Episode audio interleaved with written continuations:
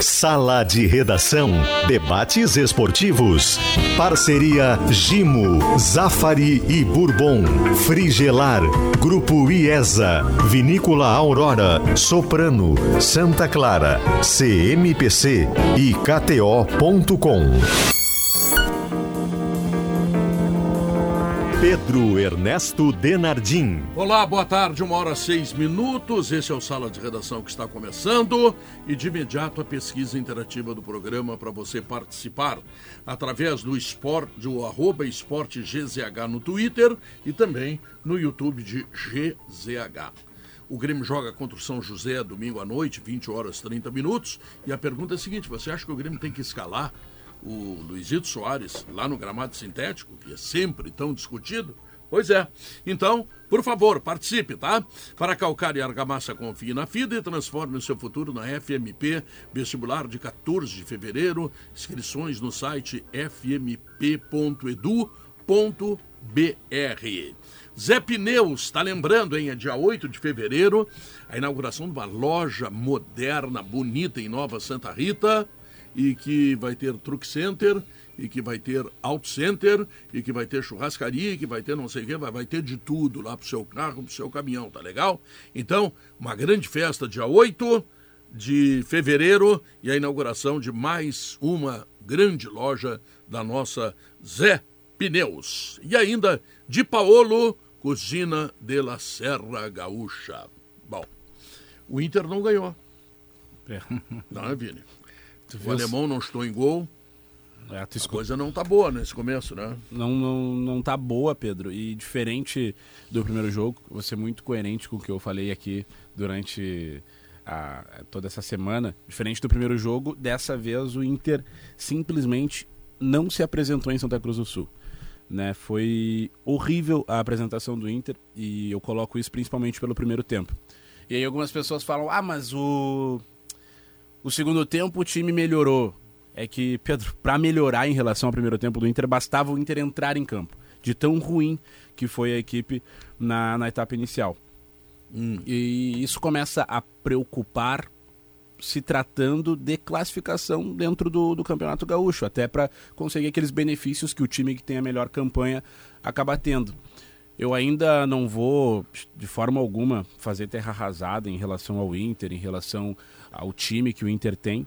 Né? Mas algumas coisas já começam a se apresentar no sentido de entender quem tem ou não que está no elenco? Será que já não é momento de de repente dar oportunidade para outros jogadores que estão mostrando mais disposição? Por exemplo, a gente observa, uh, vamos pegar aqui o Maurício. Ele não jogou bem contra o Juventude e não jogou, não jogou nada bem contra o Avenida lá no Eucaliptos. Né? Será que não é o momento de, por exemplo, o Estevão receber uma oportunidade? Né? Será que, mesmo o Inter precisando de um centroavante, será que o alemão está indo bem? Será que não é a hora do Mano já começar a pensar numa alternativa para o time jogar sem o alemão, ou de repente com o Luca? Enfim, já, já, já, já se começa a entender que alguns nomes que de repente eram fixos e eram uma certeza dentro do elenco, já não são. Mas é meio cedo ainda, meio não muito cedo. É muito cedo, mas a gente precisa estar atento. Eu, eu, eu até comentei uh, no DG o seguinte: sem terra arrasada, o, o Diário Gaúcho, Gaúcho é. né? sem terra arrasada, mas de, de alerta ligado com o Internacional. Né? O desempenho da, de ontem não é nada, não é, é, é muito preocupante. O Inter não apresentou nada. Né? O, o Inter simplesmente contra o Avenida no Campeonato Gaúcho não apresentou nada. Não é que o Inter ah, tomou um gol e teve oportunidades. Não, o Inter não teve grandes oportunidades. O Inter foi desorganizado. o grande jogador do Inter nessa abertura de temporada chama-se Depena. Né? Depena, grande jogador. Foi uma, uma das grandes contratações no, no meio do último ano. É. Né? Naquele pacote de atletas que vieram. Wanderson, Pedro Henrique, Depena. Ele, ele tá incluso nisso. Hum. E, e, tem jogado muito bem. E, e por coincidência, não Fazendo estava no gols. primeiro tempo. Né? Não, mas ele estava dando oportunidade para outros, é hora de ver, né? Ex exato, mas não estava no primeiro tempo, e um primeiro tempo que o Inter teve muita dificuldade. O Depena, ele dá uma oxigenada no meio campo do Inter. É, ele, muda, ele, é o, ele muda o ritmo, é o famoso é. aquele que a gente diz o motorzinho. Ele, ele dita o ritmo do time do Inter na partida. Tanto que ele entra o, o meio-campo do Inter já se torna mais elétrico, porque no primeiro tempo era morto. O Mano deu uma espinafrada, né? Para usar um termo do futebol, depois na, na, na coletiva, com um pouco de, de, é, de forma amena, mas ele fica muito claro ali pelas palavras. Ele, ele fala em entrega, né, de falta de entrega. Ele fala de ataque, que ele precisa ter mais alemão no time. E, e, automaticamente isso vai para tudo, né? Vai para daqui a pouco a própria pressão do torcedor na questão de, de contratações. Mas, o alemão, o alemão sim, não está jogando nada, tá? Não estou é. nenhuma bola em gol. A pergunta entrou bola para ele. Mas é, é, eu ia chegar nesse ponto. Acho que o alemão funcionou em alguns momentos que a bola chegou, entendeu? Porque o alemão não, não, dá para comparar um alemão com ninguém. É o alemão.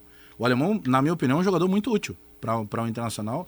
E só que todo centroavante ontem, ontem no, no, e depois a gente vai falar do Grêmio, mas no caso, por exemplo, do Soares, pela forma espetacular que ele joga, tu vai dar três, quatro bolas, ele vai guardar uma mesmo sem ter espaço.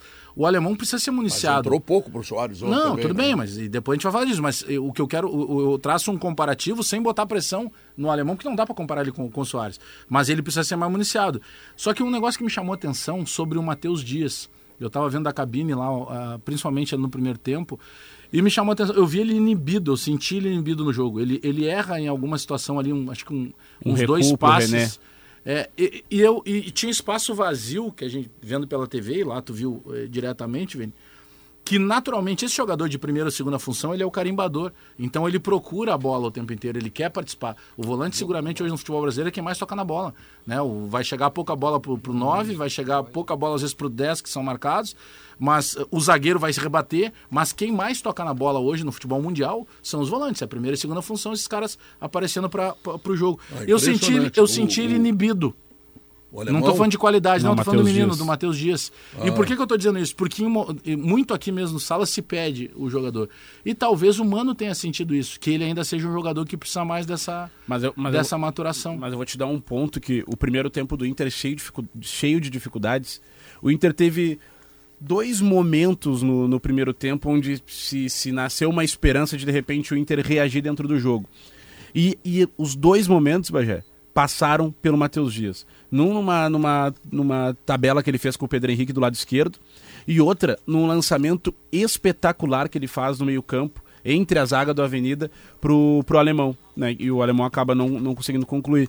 Mas os dois momentos do Inter de escape no primeiro tempo foram com a inteligência do Matheus Dias. E aí, claro, no mesmo jogo ele errou. Por quê? Porque ele ainda está ele ainda tá amadurecendo dentro do time. Não, não, não, mas é, é aí eu quero discordar, Gigi. É, o Matheus Dias errou, todos erraram. E quando o time não joga absolutamente nada, aí a primeira coisa que vem, tá verde, não tá pronto sabe? É, e a próxima chance vai ser daqui três mas anos. Mas esse é o peso que pode ter, por isso que eu usei o exemplo, pra, na visão do treinador. Entendeu? Eu não estou dizendo que ele fez um mau jogo. Agora, eu senti ele medo, tô olhando o lance, em lance que, que o campo está aberto e que o cara que está dentro do jogo, ele, não, não, toca aqui, toca aqui, eu me apareço, a, apareço para criar a situação. Claro. claro. que não se resume a ele, não, não, na minha opinião, não passa é por ele, é culpa. O, ponto, por exemplo... É que se tu pegar esse monte de pontinhos, o próprio Mário, que não jogava não sei quanto tempo, o gol passa pelo Mário. No, na, na, na, jogada, né? Sim, o, ele não estava na marcação. Sim. É, porque é um cara também que não joga desde quanto? Faz quase um ano que ele não joga. É. Isso tudo num, num caldeirão tu pesa.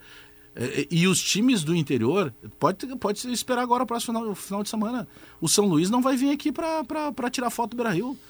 O São Luís sabe que se ele apertar o Internacional com a presença do torcedor, o torcedor já começa a ficar impaciente, porque querendo ou não, Vini, no resultado, e aí eu não estou nem falando de desempenho, estou falando de resultado, é, são dois empates, são dois pontos de seis. Num campeonato que é curto e num time que precisa entregar para o seu torcedor algo a mais, o torcedor começa a ficar impaciente. Tu pode ter certeza que o time do São Luís vai incomodar. Não sei se vai ganhar do Inter, mas que ele vem para incomodar, vem. Eu ouvi, li algumas coisas de que não se poderia vaiar o Internacional num jogo contra o Juventude, que é o primeiro jogo e tal. Ah, não sim, pode sim, vaiar, sim, claro que pode. Pode, o, pode torcedor... chamar atenção.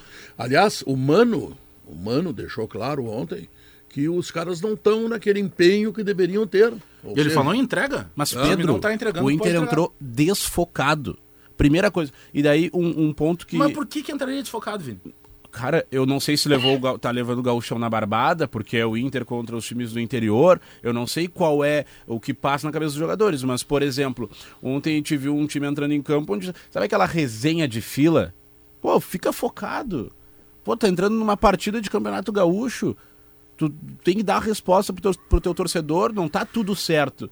Então, eu acho que em algum momento, de repente, os jogadores estão passando estão uh, entendendo que, que é barbada, porque é gauchão, porque são um time grande, e, e, e, o, e o Mano, nesse sentido, ele tá certo. E o torcedor sente muito isso. E aí a gente volta naquele ponto. É por isso que em alguns momentos, mesmo quando o próprio Pedro Henrique não joga bem, a torcida compra o barulho dele. Porque ele tá ali se matando, correndo de um lado pro outro. É. Faltou, fal, faltou entrega. O Inter com 3 minutos, 4 minutos, estava tomando gol do Avenida. Assim como foi contra o Juventude. Ai, mas falhou. Aí a gente falando da bola. Ai, é isso, é aquilo. Peraí, vamos entrar focado dentro do jogo. Mas tem que querer que uma- ganhar, tem que morder. É, é porque contra, com todo respeito aos times do interior, contra esses adversários, tu como o time que tem, com, com, com o valor que tem o, o teu elenco, É ali que tu não pode trocar ponto. Tu que tem é o que campeonato amassar. curto. Exato. Tu vai trocar ponto no clássico, tu vai trocar ponto. no máximo contra É. a dupla Caju, no máximo. Que já trocou, né? Que já trocou. Mas o de resto, tu não tem, que- não tem que ter perdão. Tu joga no interior, Mas tu tá jogando o- em casa. mas Tinha eu- 3 mil torcedores do Inter. Mas em cima disso que tu tá falando, Vini, eu penso que a, a declaração do Mano, quando ele cobra a entrega, ela justamente vai para esse ponto. O Mano sentiu isso. Porque a gente olhava mas em é alguns problema momentos... dele também, né? Não, claro que sim. Só que em alguns momentos tu olhava pela TV, a gente estava olhando pela TV e via o cinegrafista pegando o Mano gesticulando muito. Né? Tipo, insatisfeito com, tipo, não estão fazendo aquilo que a gente treinou, que a gente pediu. Só que passa pela mão dele. É, porque, é, para mim, fica muito claro a entrevista dele, é, o Mano já estava meio que sem paciência. Né? Porque ele, ele chutou o balde de forma elegante, mas ele chutou o balde. Ele dá uma cobrada geral. Pois é, quando já- quando o técnico os- fala entrega. Os treinadores têm, digamos assim, uma ideia de terceirizar os problemas. Né? E Pode o problema ser. passa por ele também. Pode ser. Porque ele tem que chamar a atenção dos jogadores não depois do jogo, antes do jogo. Isso aí que tu está dizendo que tem que fazer, que tem que acontecer, que tem que jogar, que tem né? isso tem que ser dito no vestiário. Será que está sendo dito? Eu, eu creio E que se sim. dito ele não está sendo obedecido, continua sendo problema dele. E aí entra um outro ponto, Pedro. Sabe o que falta também dentro do elenco do Inter? Hum. Competitividade nas posições. Hoje tá muito confortável dentro do Inter para ser titular. Hoje tu não tem muita alternativa, tu não É, tem concorrência reservas, dentro do é, elenco. só tem guria. É. Hoje tu. O, O único que tem concorrência é o, é o, é o, o Wanderson. é o Wanderson. E, É. e o Kehler agora com a chegada do John. É. De resto, tá todo mundo muito confortável. Ah, tô aqui jogando, não tem, não tem alternativa, eu vou ser titular, vou me destacar. E, e aí, aí, fica, aí fica fácil jogar no Inter, né? Por- Por isso que É, aí é, é. aí por- entra a zona de conforto, né? Mas aí também É. entra o ponto da direção Que- colorada. Tem que reforçar o elenco do Eu, Inter. eu separei uma, eu separei uma, uma, uma resposta do alemão, logo depois que ele saiu do jogo aqui, eu tinha anotado. O alemão dizendo o seguinte: a partida difícil, eles jogaram com as linhas baixas. Foi dito que essas bolas revolvem o jogo, resolvem o jogo. Infelizmente não saímos com a vitória, mas o empate saindo atrás mostra a força também. Peraí, é a segunda partida que o Inter sai atrás. O, o jogo do Juventude, eu concordo contigo, não tem terra arrasada e também não dá pra achar que tá tudo bem no caso do Grêmio que ganhou. Tem várias coisas para ser discutidas. eu acho que tem uma coisa Só pior. que o jogo do Juventude, o Inter sai atrás do placar as duas vezes. Aí vai jogar contra a Avenida, sai de novo. Então, é, é, poder de reação, dito pelo alemão, em dois jogos do Campeonato Gaúcho, não, poder de reação é tu tá num clássico que tu sai perdendo e tu busca É, jogo. claro, Nada Palmeiras. contra, com todo É. respeito à Juventude e à Avenida. Mas Juventude dentro de casa, tu sai atrás duas vezes, poder de reação, senão daqui a pouco tu vai vender o quê? Aquela brincadeira que a gente faz do empate heróico? Pô, tu vai empatar heroicamente toda hora no gauchão, vai, Tô daqui a vendo- pouco tu não entra no mata-mata. Tô vendo o Maurício na RBS TV, ele não tá de blusa de lã. Não, e lá é frio também. lá é mais gelado até lá. É um Só que lá ele não, não, né? é que lá ele não reclama. É, ele Lá reclama não aqui. reclama, ele reclama Eu queria encher o saco. Eu queria ver ele usando blusão lá em Santa Cruz. Tava, chegou um momento, tava 38 graus lá em Santa Não, mas é Cruz. que lá não tinha Tá ar, bom, né? pra ti de bronzão um pouco. É que lá não, tá, Ô, lá não Diogo tinha Oliveira. O Grêmio, ah, fora o Soares, o Grêmio não tem uma série de dificuldades também? Tem, acho que tem. Boa tarde para todo mundo. Acho que de fato tem. A gente está falando muito aí na Soares, dependência, porque imediatamente a gente rem- remete a dependência para algo necessariamente negativo, mas eu acho que aqui precisa de uma explicação. A Soares dependência seria um problema, não fosse uma solução. Porque o que, que o Renato está fazendo? Ele está ganhando tempo com o Soares. Enquanto o Soares vai lá e resolve os jogos, e ontem o Grêmio empataria com o Brasil, com um jogador a menos durante todo o segundo tempo, e não ganharia, não ganharia do Caxias, porque fez um gol a 37 do segundo tempo, que é uma jogada individual do Soares, e depois o Breno teve que salvar. Quer dizer, o Grêmio não venceria duas partidas de Campeonato Gaúcho sem a individualidade do Soares. E por que, que isso é bom? Isso é bom no caso do Grêmio, porque o Renato vai ganhando tempo para ajeitar o resto. Enquanto o, Re- o Soares vai lá e resolve, e vai dando vitórias, o Renato tem mais um tempo para treinar, ele vai resolver, ele vai ter que ter uma solução para o Fábio e o Reinaldo, dois laterais que vieram para ser ofensivos e não atacam. Ele vai ter que definir os dois jogadores das primeiras funções do meio-campo, porque o Grêmio não marca tão bem quanto deveria. O Grêmio vai ter que descobrir quem é o jogador pelo lado direito. O Galdino foi, começou bem e foi mal ontem. O Campaz é o Campaz. Vai ser um atacante? Vai ser um meia? Vai ser um dublê de Ramiro? Quer dizer, o Grêmio tem vários pontos. O, o Ferreira é algo que a gente tem que conversar, porque o Ferreira é pra, era para ser o número dois da companhia do Grêmio. E ele está muito comum, ele está fazendo só as jogadas que qualquer atacante faz. Então, É, assim, ele- tem ele Soares deu- dependência? Tem. Ah, Mas era, era previsível, porque o Grêmio tem que se refazer inteiramente. É, é um time novo, né, Bagé? É a segunda etapa. A primeira etapa coube a direção, que buscou muitos jogadores, eh, essencialmente Luiz Soares, mas agora tem o, digamos assim, o capítulo 2 da questão, que é formar o time. É, eu, eu concordo com, com o Diogo. Ontem, até no balanço final, eh, o Jory disse: Ó, vai começar a coletiva e tal. Uma frase antes da coletiva, Bagé. Só eu quero continuar de- dependendo do Soares. Eu não podia de- de- depender dos que eu dependia ano passado, Pedro. Ou nos dois últimos anos. Poxa, depender do Soares é uma maravilha.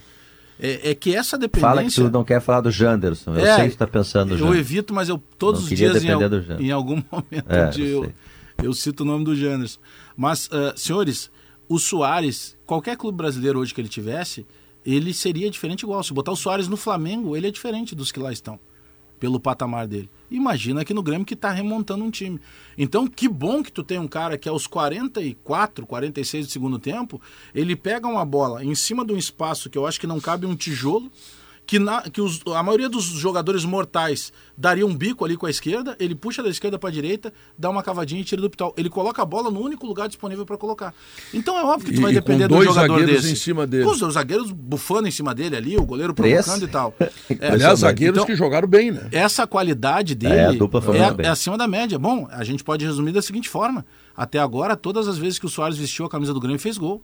E era o que se esperava dele. E esse é um negócio, claro que a gente não vai abrir o negócio agora, mas a, a gente já falou várias vezes desse negócio. Esse é um negócio que tu não pode deixar passar.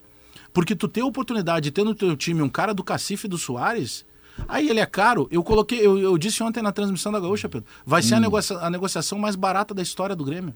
Porque ele vai se pagar, ele está aumentando o quadro social, ele está fazendo um jogo. A estreia do Grêmio no ano passado contra o Caxias, dentro da arena, tinha 3 mil torcedores. Ontem tinha 29 mil. Ou seja, ele botou quase 10 vezes mais.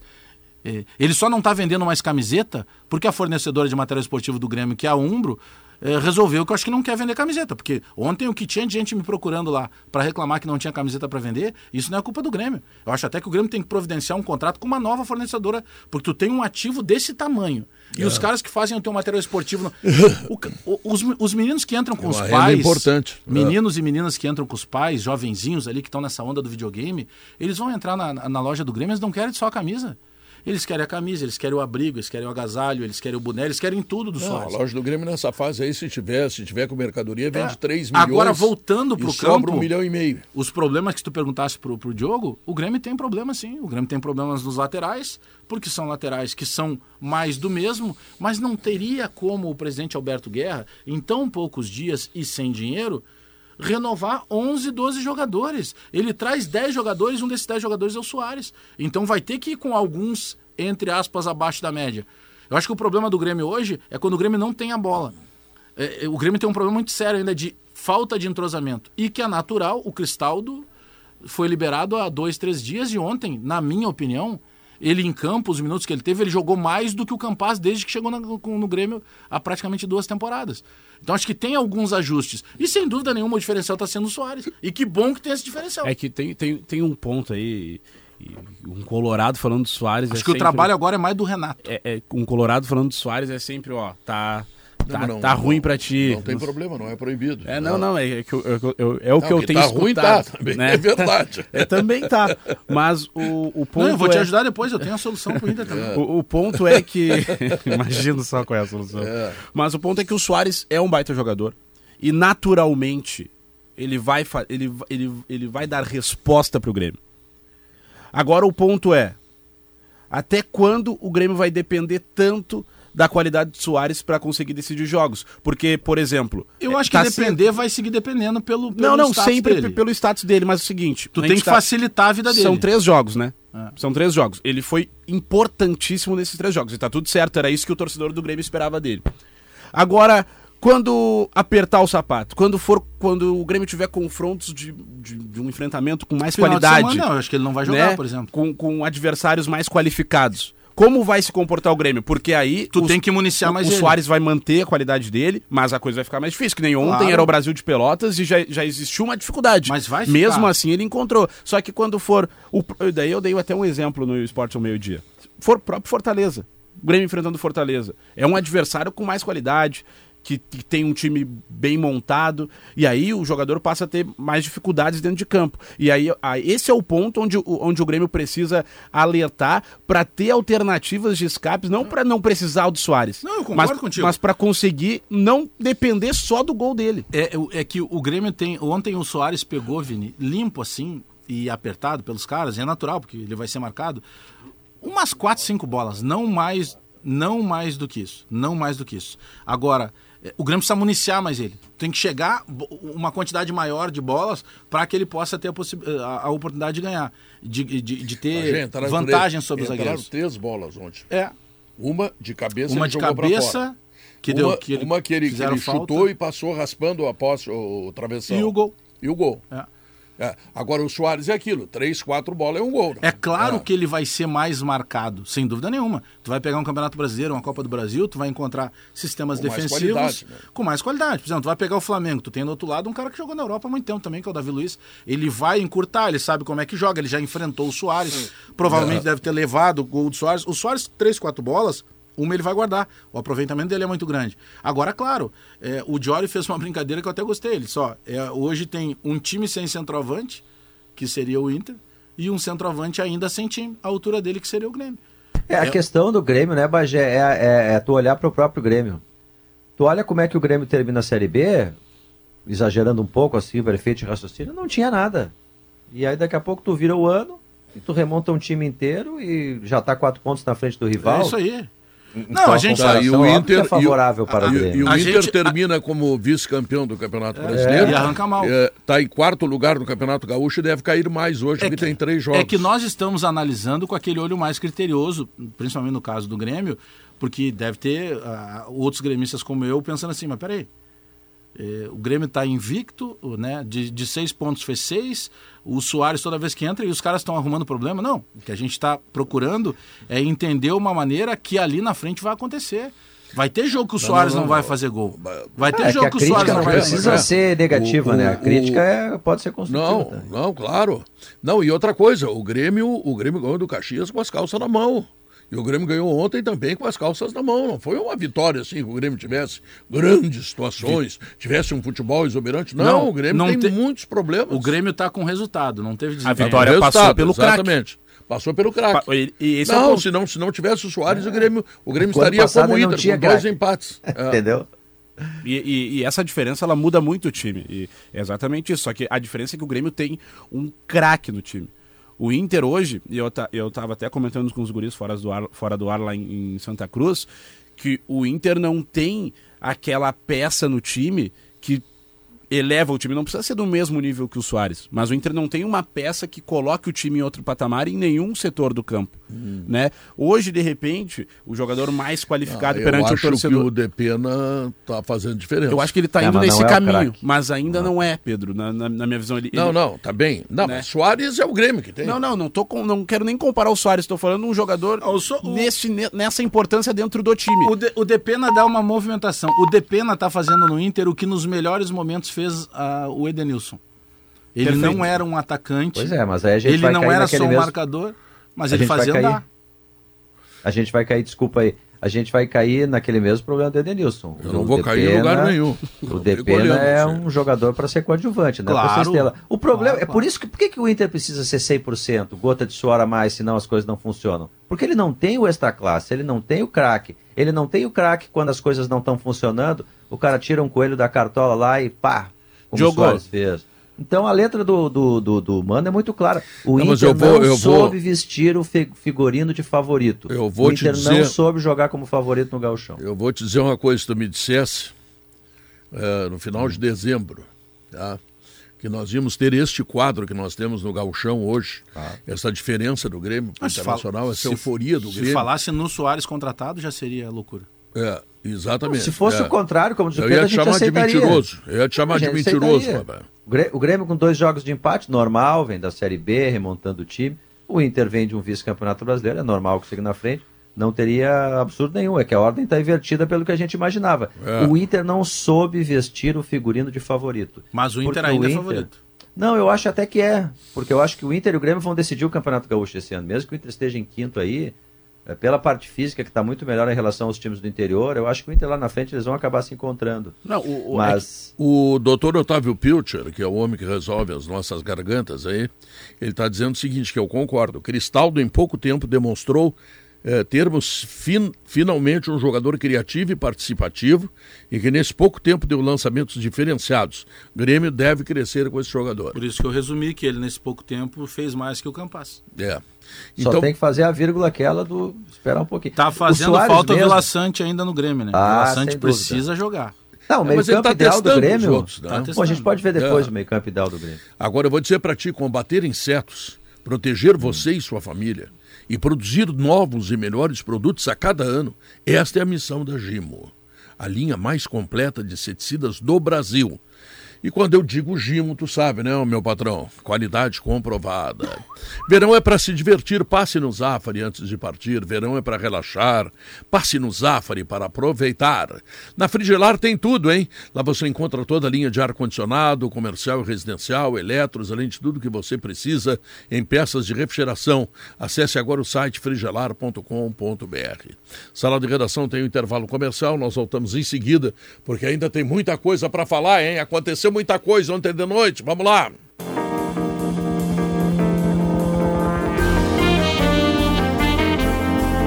Estamos de volta, uma hora e 37 minutos. Esse é o Sala de Redação, a Rádio Gaúcha, né? Que bom, que maravilha saber que você está ligado conosco.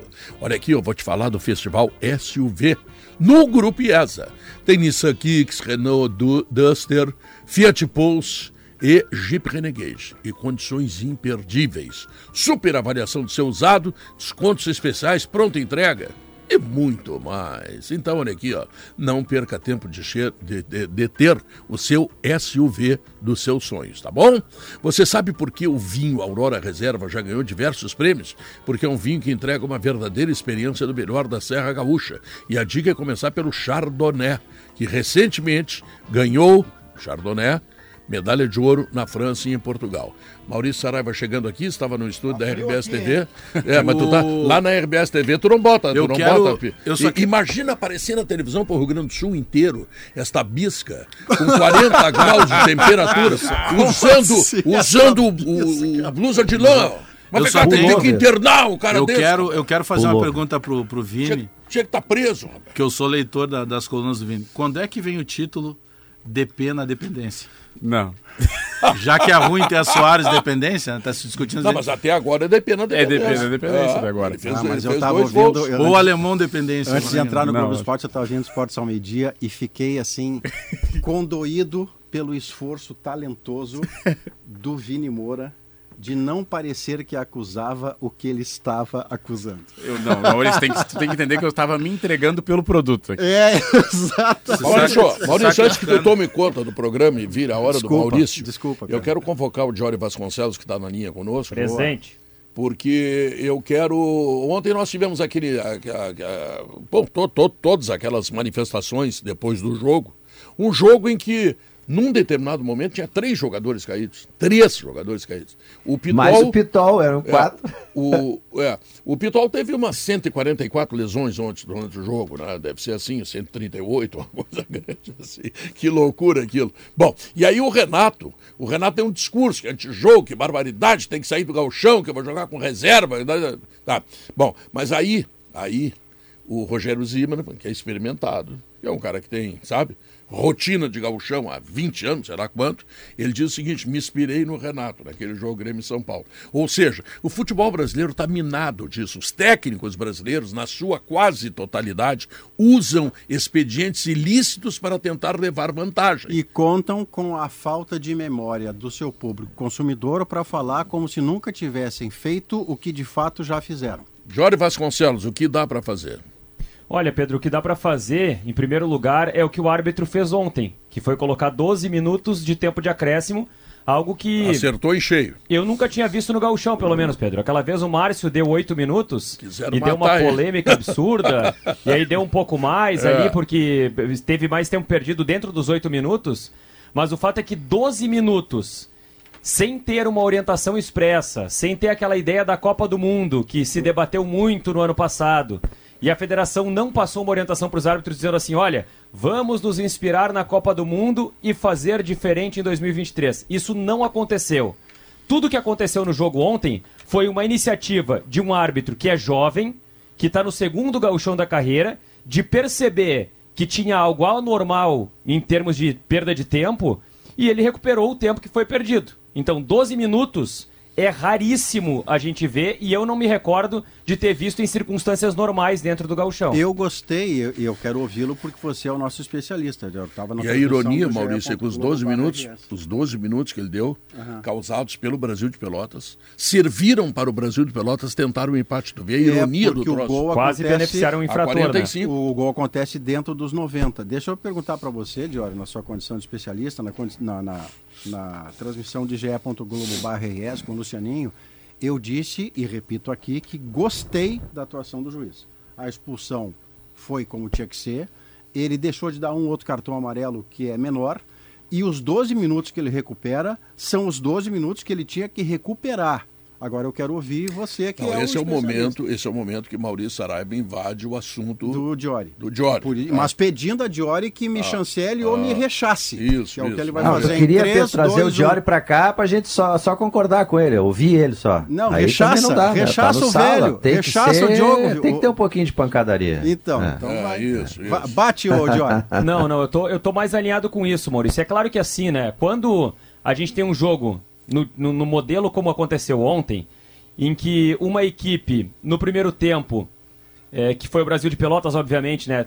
Tentou segurar o adversário da melhor forma possível, da- com as armas que tem, com as possibilidades que tem. E principalmente no segundo tempo, depois da expulsão, o Brasil, de maneira ostensiva, abdicou de jogar. E mais do que isso, fez de tudo para que o jogo não acontecesse. O Brasil foi ostensivo nas tentativas de tumultuar, de cercar o árbitro, de pressionar, de arrastar o jogo, de ter três ou quatro, caras, cai- eh, três ou quatro caras caindo no gramado para que a coisa não andasse. E isso, em alguns momentos, gera uma impaciência para quem está no estádio, gera uma impaciência para os jogadores dentro de campo, gera uma impaciência para o público e passa uma ideia de que as coisas não estão acontecendo por culpa única e exclusivamente do árbitro. É lógico que o Wagner Echevarria tem parcela de responsabilidade por um simples aspecto: a inexperiência. E a inexperiência fez com que os jogadores dos dois times testassem ele o tempo inteiro. O tempo todo ele foi cercado, os jogadores tentaram desafiar o árbitro, porque sabiam que ali estava um árbitro que não é um Anderson Daronco, não é um Leandro Voaden. Agora, se a gente pegar as decisões dele dentro de campo, Incluindo os 12 minutos. incluindo os 12 minutos, que para mim é o ponto alto da decisão, das decisões tomadas pela arbitragem, ele tem uma expulsão correta que ele não abre lado para mostrar um segundo amarelo. O jogador que leva ah, o vermelho, ele já tinha amarelo. Poderia ter dado amarelo. Mas diante da temperatura do jogo e da intensidade da entrada, ele deu o vermelho imediatamente, sem deixar o bolo se formar. O jogador sai com a cabeça baixa, o Rogério Zimmermann não reclama da expulsão. Então é uma decisão importante Wagner Echevarria, que logo, não, não, não dá para cobrar que ele seja o Daronco no segundo gauchão, ele não vai ser. Nem o Daronco foi o Daronco no segundo gauchão, com perdão do trocadilho aqui. Mas é assim que acontece. E tem outro detalhe que, que me parece importante, Pedro, em relação ao Renato, de quem sou admirador por tudo que ele já fez como jogador ou como treinador. Mas o Renato ontem foi essencialmente Renato quando se transformou em dirigente. Que se imaginava que ele não seria de novo no novo comando e foi e será outras vezes. Quando ele cogita na sua entrevista de que o Grêmio deva, lá adiante, colocar time alternativo no galchão, ele não está tendo papel de treinador, ele está tendo papel de dirigente. Tá, mas ele, Não, come- não, mas ele- ele falou que deu essa ideia ao presidente. Ali é a opinião dele, né? É, mas é de o- dirigente. Não, essa fala não é do É a treinador. opinião dele, mas eu tenho certeza que a direção do Grêmio não concorda com ele, porque o Grêmio adoraria Não, ganhar claro que não. o, o hexacampeonato mas- e deixar o Inter ainda O chupando o, Renato dedo é um aí no metralhador, ele fala o que vem à cabeça. tem que fazer não uma vírgula vai aí, acontecer, Bagé. né? Tem que fazer uma vírgula, Bagé, porque o Renato ficou bravo com o jogo com o Brasil e ele protestou, reclamou que a imprensa tinha que criticar. Assim, bom, ele estava trabalhando no jogo, ele não viu a, É, não viu a nossa Rádio Gaúcha. é. A gente criticou com toda a ênfase possível, porque era de fato um absurdo. Mas é bom lembrar que eh, foi um jogo só. O Grêmio jogou contra o Caxias e o Caxias jogou o tempo inteiro. Poderia ter empatado. O Grêmio jogou contra o São Luís e o, e o, o São Luís saía jogando com o goleiro. Sem cera, nada disso. Então, assim, o São Luís não fez cera. Caxias não fez cera, nesse parâmetro, pelo menos. Sabe? Então não dá pra botar todo mundo no mesmo bolo, dizer que o gauchão é assim, olha, teve dois times aí que enfrentaram o Grêmio que perderam, é verdade pro Grêmio, mas perderam na bola. Não usaram desse Não, expediente e, e aí. guardadas, E- Diogo, guardadas as É. devidas Vai, vai. proporções, guardadas as devidas proporções, o que o Rogério disse jocoso na sua frase aconteceu. Eu lembro desse jogo em São Paulo, contra o São Paulo, uma semifinal de Copa do Brasil, que o Grêmio tinha uma vantagem, foi defendê-la com empate e fez ser a técnica, sim. É, é que o, é que o, conte- Só que noutra o proporção. contexto não foi o mesmo. Né? É, não foi nesse. Não é de O- 12 minutos ontem- de acréscimo. Ontem o que o Brasil fez é Isso. vergonhoso. Claro que foi Tem uma demais. hora que quatro jogadores Aham, explicaram. É, sabe, tinha momentos ali, claro, o, o árbitro ele não tem, o cara diz lá, "Bah, tá tá doendo aqui na perna. O árbitro não tem como identificar se Especialmente o o cara tá com goleiro, né? não, Foi o né? famoso O goleiro, tentou então. patifar. Principalmente o goleiro, tem que o parar. Tem um jogador, que, tem um jogador lá que tem um momento que o eh, chega o, o, o diretor médico e tenta colocar ele na maca e o cara se nega a sair da maca, porque ele queria ganhar mais tempo. Esse é então, um ponto- eu, eu lembro desse contexto do jogo que o Grêmio tinha vantagem e foi a São Paulo a não perder, mas não dá pra comparar. Não, eu entendi a o que proporção disse é o... muito diferente. A frase é jocosa. Não, o não, ele, só, ele só colocou porque o Renato deu um pau, né? Claro, tanto que ele diz, não, não quero entrar na polêmica, não vou responder o Renato e daqui a pouco ele E aí começa a entrou. Mas é o Renato Ele também. foi né? criativo. durante Ele 20 foi, é. O, o, o, o Ele foi bem. a Se mesma, inspirou a, Renato. a mesma pessoa, a mesma pessoa, e de novo, tá? Eu tô falando admirador do que o Renato faz como treinador quando dirige o seu time, é campeão e tal, na técnica, na tática e tudo mais. Mas é o mesmo cara que toda entrevista que pode louva a malandragem no futebol. Pois é. isso. Então, como é que você faz um discurso que louva a malandragem e depois reclama da malandragem? Não dá pra ser, ou é A ou é B. Mas é, é importante a gente separar algumas coisas quando a gente fala de cera, né? O goleiro, quando ele retarda a reposição do jogo num tiro de meta, ele tá fazendo cera. E ele tá Isso. atrasando o jogo. E ele merece cartão amarelo. Não foi o que aconteceu contra o Inter e Juventude no Exatamente. sábado? O Foi. Voaden o- deu o- amarelo nos 17 minutos do primeiro O tempo. amarelo foi muito rápido. Numa menor escala, mas aconteceu também. Aconteceu Aconteceu rápido. também. O Juventude Agora, fez. quan- quando o goleiro cai com dor muscular, dizendo que tá com lesão, o árbitro vai dar amarelo pela lesão? Não, ele tem que chamar o departamento médico e aí ele tem que fazer o quê? Olhar o o tempo, tempo. perdido e, acres- e fazer o acréscimo. O e ele fez. O que eu contesto é o bolinho. O boleiro dentro de campo, ele perfeito. sabe. É, é Sente. igual, é igual Ele criança que tá sente. aprendendo a andar ali. Ele vai lá e tenta mexer. Tu diz, não, aí tu não pode mexer. Ele dá uma, dá uma piscada, a criança vai lá e tenta mexer de novo. Então, o, o boleiro, ele vai testando o árbitro. O árbitro de Lógico. ontem, qualquer situação, ele dava boa tarde pros caras, tinha um bolinho na volta dele. Porque os caras viram só, o cara é mais jovem, o cara daqui a pouco vai sentir o jogo e começa a pressão. Ô, Diori, até onde... e tem, uma, Diori? e tem uma terceira. Eu, eu eu- eu- eu falei de duas, de duas questões e tem uma, tem uma terceira questão que é a seguinte: o, lan- o- o lance da maca, que o jogador se recusou a subir na maca, depois ele sobe na maca e quando ele chega na linha de fundo, ele pula milagrosamente em pé da maca. Essa é uma situação que o árbitro também pode advertir. Por quê? Porque ele, se, ele, ele, ele, ele relatou uma lesão, relatou um problema, se negou a subir na máquina, depois subiu e ao sair do gramado ele ficou em pé milagrosamente do nada. Não, esse, esse foi Então, um aí momento tem que levar um grotesco. amarelo também. Ele não queria subir na maca. Ele ficou, não, não vou lá. Aí quando subiu, chega no fim e dá um pulo. Ah, Não, esse foi Mas os espetacular. acréscimos de ontem, eles são profiláticos, eles são preventivos para o que vai acontecer daqui para diante. É. Todo time que decidir cair com o vento, bater o vento, o cara vai para o chão, pode dar 12 de acréscimo, sim.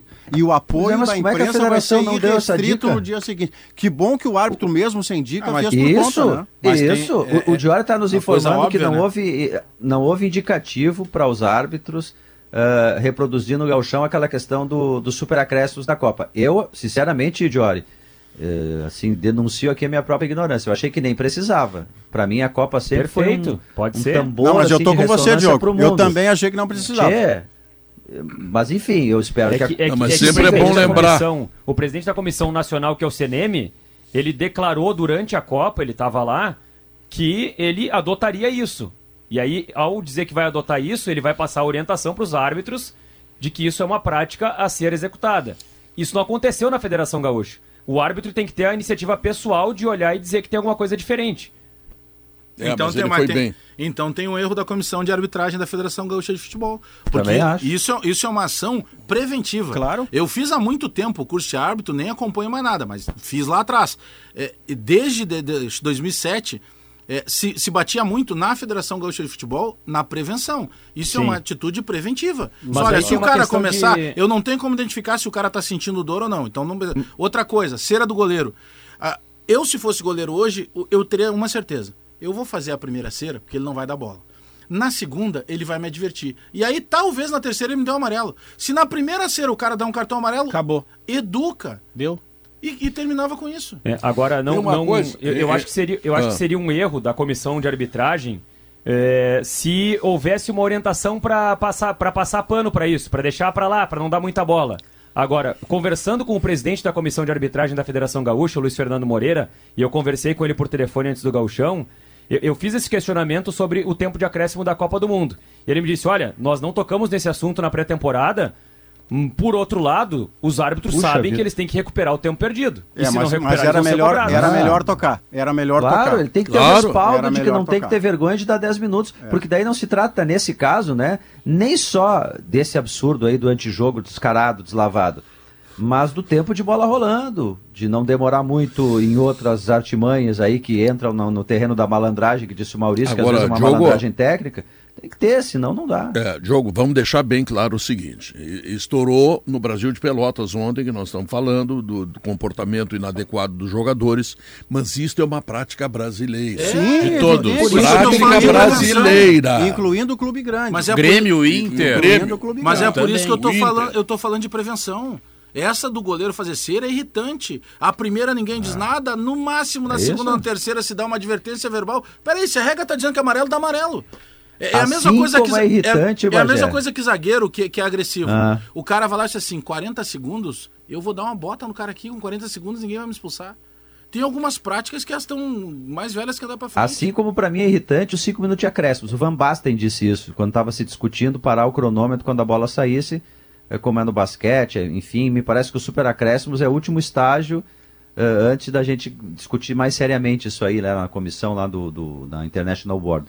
Mas Agora- é, ele- é, o, o Van Basten ele diz o seguinte: ah, não existe mais acréscimo, só tem cinco minutos. É uma coisa meio de praxe, assim, é meio que um acordo. Um acordo entre É. o, o infrator, o que sofre, o que acusa, e o árbitro, ah, dá cinco minutos e tá tudo certo. Mas, não, ô, Diogo, sabe por que que, essa em 10 discussão, minutos, essa discussão 12, vai demorar? 13. E, e eu nem gosto, tá? Eu nem gosto da história. 30 minutos cada vez que a bola sai, para. Não, não é futebol, isso é basquete. Futebol é outra coisa. O que você faz é acrescer sobre os 45 toda a parada que houver. Isso eu prefiro. Mas aí é pessoal.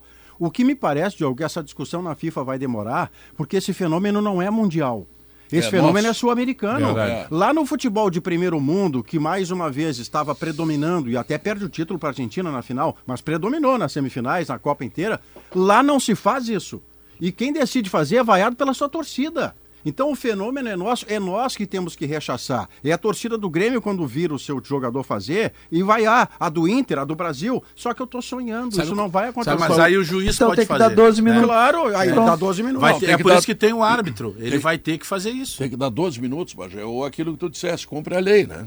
É que, lei. é que tu pode fazer cera até com qualidade técnica. Vamos lá, o que, que fez o Yarley em 2006? Tá No na lado do lei do campo. jogo. É. Exatamente. Tá na lei do jogo. Tu consegue fazer isso usando a lei do jogo sem ser É. algo verdade. Essa que totalmente acho é a antiético. Leva a bola pro fundo Acho. do campo, segura, passa o pé em cima dela, chuta em Mas cima é- do adversário. Isso, se- isso é legal de ver, porque isso mostra experiência. Isso foi, por exemplo, o que de repente faltou pro Brasil contra a Croácia na Copa do Ou Mundo. terminava o jogo Claro, antes ontem. Entendeu? Segura, Claro. segura a bola do lado do campo, tem jogador de qualidade pra fazer isso. Ou terminava o jogo antes. antes- Ah, o, o Brasil fez cera, então não, não vamos dar acréscimo, senão tem chance deles empatarem ainda. Vão acabar aqui 1x0 pro Grêmio. Pronto. Ah, o super acréscimos é um desafio pro Brasil, porque no Brasil é aquele lugar onde as leis não pegam. a Dá ironia- certo tudo que é lugar aqui não dá. a Quero ironia- ver dar 10 minutos pegando contra o Flamengo. É, Quero não, é, é, não, isso vai ter que ter uma orientação correta, né? É. Agora, Jory, eu me lembro daquele ano em que a comissão de arbitragem da CBF determinou o seguinte: rodeou o juiz, cartão amarelo. Foi 14, Ah. E deu tão certo Foi- que cancelaram no Exatamente. é. Lei Guerrinha entrou. Cancelou no Se deu seguinte. certo, não tem por que 14 fazer. ou 15, né, Jorge? É, foi isso. Era- Isso, isso aí. é. Aquele ano funcionou, né? Mas aí, mas aí teve crítica também da nossa parte imprensa. Em vários momentos. Ah, agora o cara não pode falar com o juiz. É, É, que é mas sempre essa- 8 essa 8 eu não, não pode, fiz. ele tem que jogar. Não, não é Como falar, a imprensa é... é- muita gente, eu só vou me Não, tirar dessa. não, essa eu tudo não bem, fiz. mas é que mas nós- houve, você tem meia razão. culpa da, da, Teve. da coletividade. Teve gente falando de autoritarismo. É. Engraçado o autoritarismo. O cara tem o apito e o cartão. Ele tá fazendo a função dele que é apitar. Aí vem uns caras e transformam aquilo numa caravana. Cercam o sujeito. O- Aí o, o cara dá Maurício- o amarelo, ele é autoritário. Aproveita... Ele não é autoritário. Aproveitando que o Jory tá aqui, Jory, eu lembro de um lance específico, eu ainda era repórter. Ah. Teve um jogo no Beira Rio, naquele ano que o Inter cai, em 2016. É, Inter e Do São Anderson? Paulo. Do Anderson. O Anderson, ele tinha feito ali uma sequência de uns três ou quatro jogos bons. Na- que o torcedor quase não lembra porque o Inter acabou caindo, né? Mas, e aí tem um lance contra o São Paulo que ele tá pendurado no jogo. Ele tá com dois cartões. E ele toma a pancada do cara e ele levanta e segue o jogo. E o juiz marca a falta. E aí ele diz assim pro juiz, mas eu tava com a bola, era vantagem. O juiz vem, cartão pra ele. E- E aí tu vê, era o não poder falar com o árbitro. Então vai ter, é igual aquela plaquinha. Estamos em obras para melhor atendê-lo. Desculpem os tran o transtornos. Esse- não esse faz foi sem a- quebrar ovos. Esse ano era o Sérgio Correia, o presidente da comissão de arbitragem da CBF, e ele chamou esse processo aí de cruzada pelo respeito. É, isso E, Deu aí, certo. e aí e- e aí eu vou dizer um negócio pra vocês, tá? Como tudo, tudo na vida é equilíbrio. O acréscimo, pra mim, ele não tem que ser nem mais nem menos, ele tem que ter equilíbrio, tem que ter coerência. A cruzada pelo respeito, ela tem que ter equilíbrio e coerência. Naquele momento, alguns árbitros viraram também um pouco o fio Sim. e não permitiam que o cara se aproximasse. Isso. E não precisa tanto também. Eu acho que a gente pode ter uma Ah, coerência claro. e um equilíbrio pra fazer as coisas no ponto certo. Mas hoje, Jorge, eu concordo com tudo que tu acabaste de falar. Por isso que eu citei o exemplo, esse do Anderson, é, é claro. O Anderson diz assim, professor, a vantagem era minha, não quero papo, cartão. Só que aí, o Jory, se tivesse com aquela regra, e a gente compara com essa, o custo-benefício daquela era muito melhor. Claro, Porque vai ter um claro. equívoco, vai, vai ter um Ah, exagero, vai. Só sem que hoje dúvida. virou uma bagunça. É. Virou, virou uma baderna. É, Duda tá Pinto, como é que. Tu chegasse a falar com o teu, teu amigo hoje, de- hoje de manhã, Duda Pinto? Falei com ele e, e disse que ele teve culhão. Eu falei pra ele, ele foi da fronteira. Na hora que, na hora que pegou ali, ele mostrou que teve cabelo no peito. O- Não o é essa chinelagem. É. Ai, Que ai. maravilha. Um abraço pro Duda Pinto. É, tá bom. Jory, valeu, muito obrigado pela Valeu. participação, né? Sempre muito isso boa. aí. Não vai fazer nenhuma Não. brincadeirinha com o Johnny, né? Chega. Não, não. Ontem foi Chega, né? Foi bom Chega, por chega. ontem. Os bandidos, os bandidos já separaram o áudio aí pro babada geral do ano que vem, viu, cara? Lá no meu tempo tinha babada geral, era, era uma festa de fim aí. de ano, era medonha. Ah, Tem que ter, né? Tem que ter. Um beijo É pra vocês aí. é Bom programa. Esse escuta. aí vai ser vinheta. Fechando Valeu. a primeira hora do programa e o Maurício não botou o blusão ainda, hein? É, Não, eu tô é. bem, eu, tô- eu deixei o blusão no carro, Tá confiando em hoje. vocês, confiando em vo- vocês, que eu digo a você, Não, não, Alex não, Magé. Não, não, eu, eu vou pedir pro Mineiro, que é o teu chefe, tá? Para que tu apareça no dia de 40 graus aqui em Porto Alegre, tá? Na RBS TV, no Globo Esporte. programa na com, rua. com blusão de lã. E lá é gelado Pullover, também, né? pullover. Menos que Pullover, aqui, pullover. menos que aqui, porque lá você não está, nobre E- deputado. e- e- não, e, e vou mandar o Duda Pinto trazer pra ti um pullover com lã de ovelha, tá? E eu- Próxima É pra vez que eu chegar lá, eu E vou eu vou procurar o ar-condicionado. Eu É uma vergonha pro Rio Grande do Sul, rapaz. O cara se pelando aí, de, devido um calorão, um frio do cão, o cara, mas que barbaridade. Aí não tem cabimento. É, carioca, amigo do Galvão? Que bobagem. Olha aqui, as linguiças calabresas da Santa Clara são defumadas artesanalmente com ingredientes selecionados e sabor único. Por isso, no aperitivo, na pizza, na feijoada e até no cachorro quente, hein? Elas deixam tudo muito mais saboroso. Santa Clara, há 10 anos, há 110 anos, aliás, a gente faz as melhores delícias para fazer tudo melhor. E a CMPC está com curso técnico em celulose e papel. Últimos dias para você aproveitar esta grande oportunidade de fazer a diferença na sua carreira. O curso é 100% gratuito. Tá? Então não vale essa que eu tô duro, que eu não tenho. Não, não, não. É, é gratuito, tá? Saiba mais em cmpc.com.br. Praia e verão na KTO curta a Premier League, a NBA, o futebol americano, o gauchão. Olha, ontem já estava dando zebra no gauchão, ia derrubar muita gente, né? É. Porque o Brasil estava segurando o Grêmio do seu jeito, mas estava segurando. Então vem para diversão onde ela acontece, tá? KTO.com. Nós temos agora a notícia na hora certa, em seguida voltamos. Esse é o Sala de Redação, que ainda tem muita coisa para falar. São duas horas três minutos. Esse é o Sala de Redação que lembra, né? Na Frigelar tem a solução para você ficar uma boa nesse verão, na sua casa ou no seu negócio. Lá você encontra todas as soluções em ar-condicionado, em peças e equipamentos de refrigeração, cervejeiras, freezer, freezers, frigobares, adegas e até câmeras frigoríficas. Eu comprei na Frigelar, tem lá no meu sítio uma câmera frigorífica. Ah. Então, olha aqui, ó, e funciona bem, tá? Passe na loja na Avenida Pernambuco do 2285 ou acesse agora o site frigelar.com.br e aproveite o desconto especial de verão na primeira compra na Frigelar. Use o cupom Bem-vindo tudo junto e entre no nosso clima. Consulte as condições de utilização no site Frigelar, o seu centro completo de refrigeração, ar-condicionado e eletro. Bom, vamos falar do Grêmio, Felipe Duarte. Vamos lá, Pedro. Que time que... que... vai jogar na, na, grama sintética? A pesquisa interativa está perguntando se o Grêmio vai colocar o Soares na grama sintética Eis ou não. Essa é a questão. Eu apostaria que não, Pedro. Pelo que disse ontem, né, o técnico Renato Portaluppi, primeiro que ele estava na bronca com, com o antijogo, que ele chamou de palhaçada, ser a técnica feita pelo Brasil, ameaçando até botar um time de, de categorias de base. O que não é mais. da alçada dele. Ele esqueceu que ele fez coisa semelhante no jogo Grêmio não São é Paulo. Não é da alçada dele. É, o Rogério tá, Zimmermann tá até citou isso, né? Citou aquele jogo São Paulo e, e, Grêmio lá no Morumbi, Copa do Brasil de 2020. Eu até fiquei durante toda a entrevista e no final perguntei pro Rogério Zimmermann, a gente saiu conversando da, da sala de entrevistas, e aí ele lembrou, não, aquele jogo ele fez também isso, precisava do resultado. É, mas não foi a mesma coisa, não, eu acho. Só proporções diferentes. Aí. É. É. Proporções diferentes, mas fez. O, o, Rogério Zimmer, o Rogério Zimmer é recordista mundial. É, a proporção. mas tem, tem bastante. É, tem. É, aliás, para quem não, não conferiu, a gente colocou agora uma matéria em GZH, transcreveu tudo que disse o técnico do Brasil de Pelotas. Bom, mas voltando ao Renato, ele citou a grama sintética do Passo da Areia e a sequência de jogos. Foram três partidas em oito dias. Eu até fiz uma lista aqui, Pedro, dos jogadores que iniciaram como titulares nos três jogos. Dessa lista, muito possivelmente, metade vai ser preservada. Hum. O Breno foi o titular nos três jogos. A linha de defesa foi sempre a mesma: Fábio, Bruno Alves, Kahneman e Reinaldo. Ah. O Reinaldo tem um agravante. Ele ontem levou uma pancada e cortou a parte do, do, da boca interna, a parte interna da boca. Uhum. Levou nove pontos. Então, muito possivelmente, o Reinaldo, que ontem tem foi mais substituído... Mais ponto que o Inter vai ficar fora. É. E que o Grêmio também, né? Tem nove pontos. É. é, e aí ele vai ficar de fora desse jogo de domingo. A representação acontece à tarde.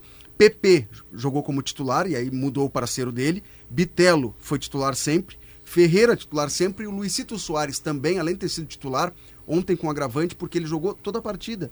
A, a ideia da comissão técnica era que ele disputasse ali 60 minutos e fosse substituído. Só que a circunstância do jogo foi ficando não, é, toda partida e, e, partida não decidida, né? Não é aquela coisa de jogar, ah, tá, tá, tá 3 a 0 jogou Isso. toda a partida, fica troteando em campo. Não, ele precisava jogar, né? Contra o Caxias também, né? Ele joga um pouquinho mais, faz o gol da vitória, aí é substituído. Ontem o gol saiu quase nos acréscimos, então o Soares participou de Ainda todo o jogo. Ainda bem que ele não saiu ontem. Então a tendência é que o Soares seja preservado. Eu o Soares fica o até decidir. É, Decide, eu, ele sai. Eu colocaria o Reinaldo também nessa lista. Acredito que são dois jogadores que devem ser preservados. E outros que o Renato vai utilizar para testar, né? Bruno Vini, o lateral João Pedro, que ainda sequer foi relacionado para a partida, pode aparecer. É, o Cristaldo, que ontem entrou no segundo tempo, pode começar a partida como titular. Enfim, são testes que o Renato vai fazer, mas repito, tem treino à tarde, vai ser aquele regenerativo, né? Quem jogou contra o Brasil. Banho de imersão e massagem. Dá, dá a corrida. Isso era antigamente. E- Não, o e- que? e Na terça-feira também- de manhã, Diogo, você, essa você fazia pelo jornal. Não é Não, do meu Deixa eu não era da hora de Deixa fazer assim, da hora para hora. O jornal é de um dia para o outro, lá, ainda mais no tempo Vamos do ver. papel lá para trás. Mas no- na terça de manhã, depois do jogo do domingo, folga geral, para você não abrir o boletim dizendo hoje foi folga no Olímpico. Pô, espanta o ouvinte, o cara vai ouvir outra coisa. Então você não começava pela folga, vai dizer assim, banho de imersão e massagens, porque não tinha nada na terça de manhã, Pedro. Terça de manhã que você vai dizer, ou que é folga, e espanta o seu ouvinte, ou banho de imersão e massagens, e aí começa a Não, o aplicar. jornal da terça-feira era um desafio. O jornal da terça-feira era um desafio. É, isso é uma aula de A chance de fazer um de jornal de segunda na terça era grande. Tá bom, vamos Não, mas é isso que vai acontecer hoje à tarde, né? Os jogadores vão se reapresentar. Quem jogou ontem à noite vai fazer academia, vai dar aquela corrida no campo. E aí o, o trabalho, se tiver algum coletivo, finalização, trabalho com bola, vai ser para os reservas. E é possivelmente desse time reserva que vai sair a escalação para encarar o São José. Lembrando que o jogo Sabe é... que eu acho que o Carbajo, Felipe, Ah. te interromper aí com o perdão do delay, eu acho que o Carbajo, que entrou e saiu, entrou e saiu, talvez o Renato observe na segunda função. Pode que é a ser. dele, né? Pode que ser. é a dele. Vilha Sante, Carbajo, porque o PP também tem jogado todas, né? É. É, a- Até ontem não se justificou a escolha do Carbajo em lugar do Vijaçante, dando a vírgula Não. de que é uma amostragem pequena, que ele está tendo uh, sequência agora, que ele vem de outro lugar, mas na comparação direta o Vijaçante entrega mais de primeiro do É que, o Carbajo. eu É imagino, Até agora. Ou eu imagino, baseado no que eu tenho ouvido aí dos X9 também, né? Como o Renato disse ontem, que são as fontes. Mas isso aí, velho, é mais velho que andar pra frente, né? É, o, desde a época que o Pedro era repórter, tinha X9, vai continuar tendo no futebol, a gente sempre vai descobrir alguma coisa. Mas eu Mas época que eu acredito. era repórter faz tempo, né? Eu, ac- faz tempo, por isso que eu tô dizendo que é muito Não antigo, faz né? tempo, Pedro, porque tu nunca deixaste de ser repórter. A É, informação sabe, é. sempre foi uma obsessão de Vossa Frase- Excelência. Frase Tá filosófica. bom. o, o Renato de- o Renato já sabe o que tem do Vila Sante. Ele não sabe o que tem do É, Carvalho. então Então, sentido. uma das partes é isso. É. Porque o PP fica muito claro que na dúvida sempre vai jogar o PP, né? Pelo estilo e pelas frases que o Renato utilizou É. ao indicar as características do PP, né? Chegou a comparar até com o Maicon, no estilo e tal. Então eu imagino que seja isso, que ele, pô, eu já sei o que eu tenho do Vila Sante. Agora eu vou usar alguns jogos aí para poder também testar Ah, o jogo de ontem escalou, né? O Diogo disse que o meio de campo do Grêmio está escalado. Eu concordo com o Diogo. Ah, Qual eu é a escalação? Vila Sante, PP e Bitelo. É, o Renato disse que ele tem um time base na cabeça, E Cristal. com duas ou três dúvidas que Cristaldo ele o mais Cristal- é, eu tava esperando onde é que entrava o É que o Cristaldo Entra- entra na linha dos três, É. no, no fetiche do Renato, né? É. É, isso aí. Ele ontem entrou muito bem. o ele, lá na direita. ele entrou É. verticalizando entrou o jogo. Ele entrou assim, ah, pois é, mas ele entrou quando o time adversário tinha um a menos. O Maurício, desafio é que quando você entra com um a menos, ele fez Alex, mais- o setor do meio está congestionado. Ele já fez mais do que o Campas em duas E temporadas. tentando Sim. fazer o diferente, né? Sim, o passe, Tentando- o passe diferente, o passe vertical, a movimentação. O primeiro lance dele é um chute que quase vira gol.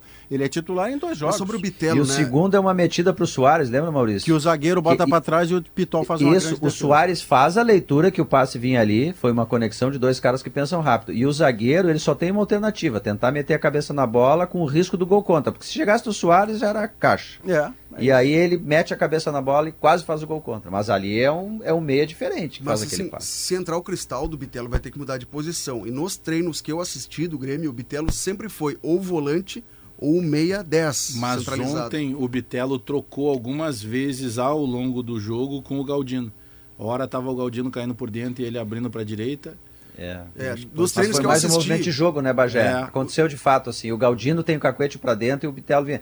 Porque quando sai o, o, o Carbajo, o Bitelo vai, vem como volante daí, né? Ele Bitelo é um coringa, né? pela direita. dos treinos que É. eu assisti, os jogadores abertos pela direita, os que foram testados, observados pelo Ah. Renato ali, foram Campas, jogou assim, o, o Galdino e principalmente o Gustavinho.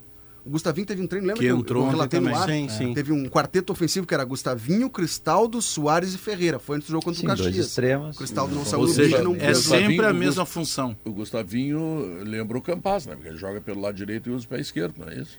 É, mas ele tem, ele tem, Joga mais. ele Ele tem joga mais. velocidade. Ele tem mais utilidade Mais dentro de velocidade. Mas isso é um elogio? O Campas é só para te irritar, tá? É. Mas em breve, bom, também Mas difícil. do jeito que for o Renato Tem na um tio que tá adaptação, vendendo, tentando vender um maré faz tempo. o, o Cristaldo vai ser titular do Grêmio porque ele é muito Que diferente. barbaridade. Ele faz coisas diferentes e o Renato vai ajustar. E ele é arisco, né? Ele vai pra tudo que é lado. É, ele, ele o se pipoca, mexe, Ele não para, né? Elétrico. Ele se apresenta, o passe dele é vertical, é diferente, ele bate no gol. O Potter, se estivesse aqui, diria liga pro Real Madrid que tá pronto para levar. tirou as palavras da minha boca. Eu tirou as palavras, eu não sei o que, que ele tá fazendo no Grêmio. É o substituto. Não, não, pessoal, né? Pouquinho. Mas o Diego Souza- Na mesma levada? Eu, não, eu tava esperando tu acabar a tua frase Que pra eu falar mudança, isso. que mudança de perspectiva. Eu tive que aturar as últimas rodadas do Campeonato Brasileiro do ano passado, né? O Grêmio saindo da Série B, o Inter 500 quilômetros de distância do Palmeiras. Mas eu ouvi em alguns momentos aqui nessa mesa que o Inter tinha condição de ser, não, pode ser campeão. Todo mundo sabia que não tinha. Mas quem é, que disse isso, Bagé? nessa tinha, mesa sim, tu disse. tinha, Ainda tinha. bem que eu não tô nessa Aí- mesa, eu aí tô daqui em a casa, pouco, então não é Mano pra mim. Menezes na seleção, o grande Não vou te chamar do de Inter. mau caráter, o time, não tem, né? o time, o time tá organizado. Olha a mudança de perspectiva. O Grêmio naquilo lá fedendo de ruim. Fedendo. Gente ruim pra caramba, um monte de pé de rato. Olha a mudança de perspectiva. É impressionante. O Real Madrid não era o Grêmio, Vini. É que tu não tava ouvindo Não, não. sala. O Real Madrid era o Inter. Não, não, Com o não, técnico não. já firmado, Negativo. com um time esquematizado. Negativo. O Pedro, foi chegar nessa o Pedro solução, pedindo o alemão na seleção brasileira. Não, sabe o que, que tu Olha tá a mudança. confundindo? Claro, e o. Tite não levou. Tu tá confundido porque na- no Campeonato Brasileiro do ano passado, o representante do Rio Grande do Sul que estava se destacando era o Inter, era o claro. Inter. O na o, o, divisão, Juven- isso não o Juventude discute. estava sendo, já era rebaixado Isso. desde o primeiro turno, o Grêmio estava na Série Mas B. não é essa a Aí- discussão. não, eu não, te trazendo tô- um fato, eu não tô te trazendo tô- a corneta. Não, eu não tô- Aqui eu no quero- sala deixa- se deu a esperança de- do torcedor do Não, Inter não que o se Inter deu esperança, não se deu esperança. Para. O, o fato era que, enquanto Não tem matematicamente, Contra todo mundo, ele bateu contra todo Enquanto mundo. matematicamente pode acontecer, Aqui- essa era a notícia. Bertoncello, o Pedro pergunta, Bertoncello, qual a chance do Inter? O Inter tem que fazer isso, isso, isso. Vai dar? Aí são outros 500, Bagé. Mas contra os números não Mas dá pra não gente brigar. não. Não, o A debate gente aqui era apanhava aqui tendo dizendo que o Inter não ia condição. ser campeão. É. Tomava um pau desgraçado, aí o Bagé agora vem dizer que Agora, a gente não pode campeão. anular o fato de que sim, o Inter fez um baita campeonato brasileiro. Fez. Foram 71 pontos, se eu não me engano. Se tu acha, se tu acha Por que isso que não... a perspectiva é diferente. Agora estão apanhando com dois empates heróicos. Não é apanhado Em também. saíram dá- atrás do placar também duas É vezes. que tu, tem uma, tu, Mas- tu é ansioso por vezes. fazer crise dentro do Não, Internacional. Não, não. Eu sou um jornalista que resolveu se, se- se assumir torcedor e os últimos dois anos eu descasquei. O presidente Romildo, se passar na rua, ele não me cumprimenta. Porque eu não passo pano. Aí ele- ele que tá eu não passo Tá, pano. deixa eu falar em defesa de você Esse é que um não diferencial precisa. meu. Eu não passo Você pano. não precisa da defesa que eu vou fazer. você Faxineira não foi minha mãe que me criou, eu não. Você não nunca fez que eu tenha ouvido, e aqui nesta mesa do sala, que você agrediu ah, genericamente, você nunca fez uma crítica pessoal a Romildo Bolzan. Não. Então, o Era- presidente era um fato. pode cumprimentá-lo na calçada e, pô, você bateu na minha atividade Mas- de presidente, mas nunca mas você eu- bateu em mim. Eu só estava fazendo esse preâmbulo porque agora eu fico preocupado com a dependo dependência. Mas, do... Bagé, eu quero só te dizer um negócio. Eu aprendo Dependo. diariamente. Eu aprendo diariamente contigo. Sei. De como não fazer. Eu sei, exatamente. Só quero dizer pra vocês, tem um amigo meu que é uruguaio e ele é dono de um bar na Cidade Baixa. E ele Ah, eu já resolveu fazer lá. uma promoção ontem, Bagé. A cada gol de um uruguaio teria desconto na cerveja. O gol do Inter foi do Depene e do Grêmio foi do Soares. ele Ele, perdeu- tava doando cerveja Perdeu ontem. pelos dois lados. Quebrou? Quebrou? Quebrou, tava doando cerveja. Ah, Mas com aquela um noite bar quente, hoje- estava quente. Tava gente, É, estava mas lotado. se tava eu abro- não fui no bar. Tava Se eu abro um bar hoje, eu só dou, eu só dou desconto se o Inter for campeão. Aí eu fico tranquilo, anos e anos, assim. sem tirar do bolso. Eu só vou dar desconto se eu ver o Grêmio na Libertadores esse ano. Esse ano não tem. Então tá, aguardemos. Né? Quatro horas, Pedro. Estarei lá no CT Luiz Carvalho acompanhando a representação dos Fazendo jogadores gremistas. Acompanhando a representação, trabalhando, né? Leva protetor solar. O Bruno Flores e o Colorado. Banho de imersão e massagem. Ah, boa, boa, boa. Que É, apresen- tatuagem essa aí do Bruno, hein? Nossa senhora, Obrigado, colorida. Deve ter demorado um mês pra fazer. Foram Tá bem. algumas sessões de 5 horas aí, cada um. Ó, viu só, Pedro? Como é bom ter tempo, né? Sessões de 5 horas. Ah, mas que crítica dura o Bruno Flores aí. Muito, muito, Te, muito. te chamou de ocioso. É. Puxa. Mas. E de vagabundo também, que tem. Não, é, de tudo, de tudo. E eu ainda abri meu boletim com uma homenagem a Maurício Saraiva. Você vê? O que, que é essa tatuagem aí? É um dragão? Que que é? Ah, tem bastante coisa aqui, Diogo. Tem uma O que carpa, quer dizer bastante coisa? tem uma carpa, tem uma máscara, tem umas flores, tem bastante coisa. Não, Me tira máscara uma tá- curiosidade ah, e você são tem duas direito a máscaras, não então. responder. Várias Por que que existe uma carpa tatuada no seu braço? Você pode dizer assim, velho, A carpa cuida ele cria vida. peixe. Mas A carpa É tem- carpa Por isso que capinha usa ou- meia laranja. Tu não pode condenar a carpa do Bruno. mas eu poderia- usa sapato de golfe Então, no sala. eu poderia explicar o que o Bruno pode dizer pra mim assim, tem uma carpa, Maurício, porque eu acho bonito. Eu uso meia laranja porque eu acho bonito. Então, Exato. por que que tá a Não, carpa dá, dá a resposta mais clara. Eu- Eu, paguei, eu faço o que eu quero. Eu faço quiser, cuida da tua meia. E não tem que te dar explicação. É, cuida da tua meia.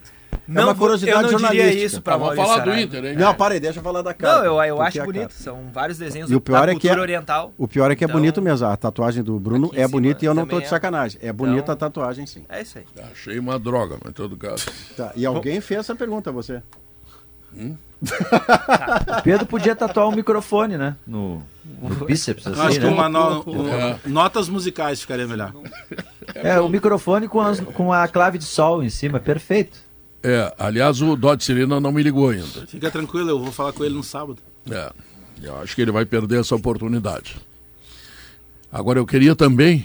Eu, eu tenho, eu tenho o Sandro Machado, que é meu, meu empresário, né? É verdade. Eu queria o Dodge Serena e queria também o empresário que vende o Campaz. É isso. aí eu o vou vender um show por 80, 100, 200 mil reais. Presente de guerra também. Você 300. quer trabalhar com três empresários. Quer dizer, a fritura que você está fazendo com o seu empresário atual é um troço cruel, né? Não, mas ele Você sabe. tá ele- fritando o Sandro. ele- não, não, ele leva uma beira em todos.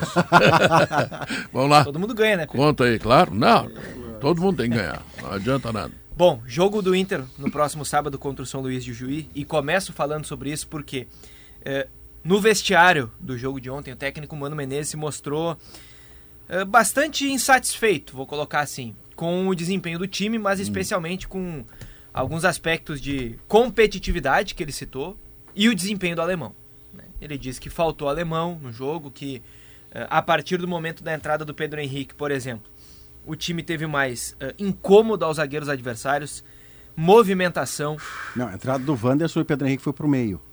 É isso que você quer dizer. Isso, o Pedro isso. começou a partida. Isso, isso, isso. A entrada do Wanderson nessa, nessa posição mais adiantada, né? Pra, eh, do Pedro, aliás, na Isso. posição mais adiantada, pra ficar claro. E saiu o Matheus Dias, né? Isso. E que Aí aí. o Johnny veio ser volante, Depena e o centroavante falso 9 PH. É, mas especificamente o Pedro Henrique ali. Incomodou mais os zagueiros adversários, se movimentou mais e fez um movimento de linha de fundo que a equipe estava precisando e que o Mano falou abertamente na entrevista coletiva, né, para abrir aquele espaço no meio.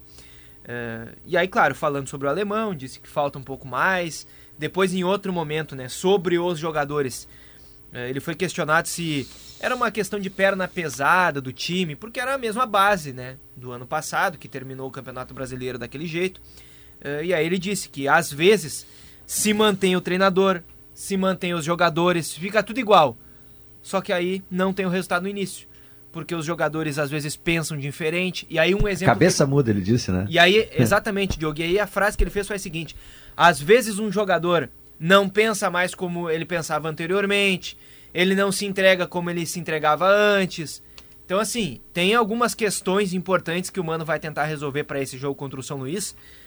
Aspecto de competitividade, especialmente, mas algumas questões pontuais de alguns jogadores também para essa retomada dentro do Eu Campeonato achei Gaúcho. interessante, Bruno, uma frase que ele fez sobre o alemão, que ele diz assim: Eu não estou falando que eu quero um jogador para o lugar do alemão. Isso, eu isso. quero é mais alemão. É isso, é Essa foi a frase. Porque, é porque é mesmo.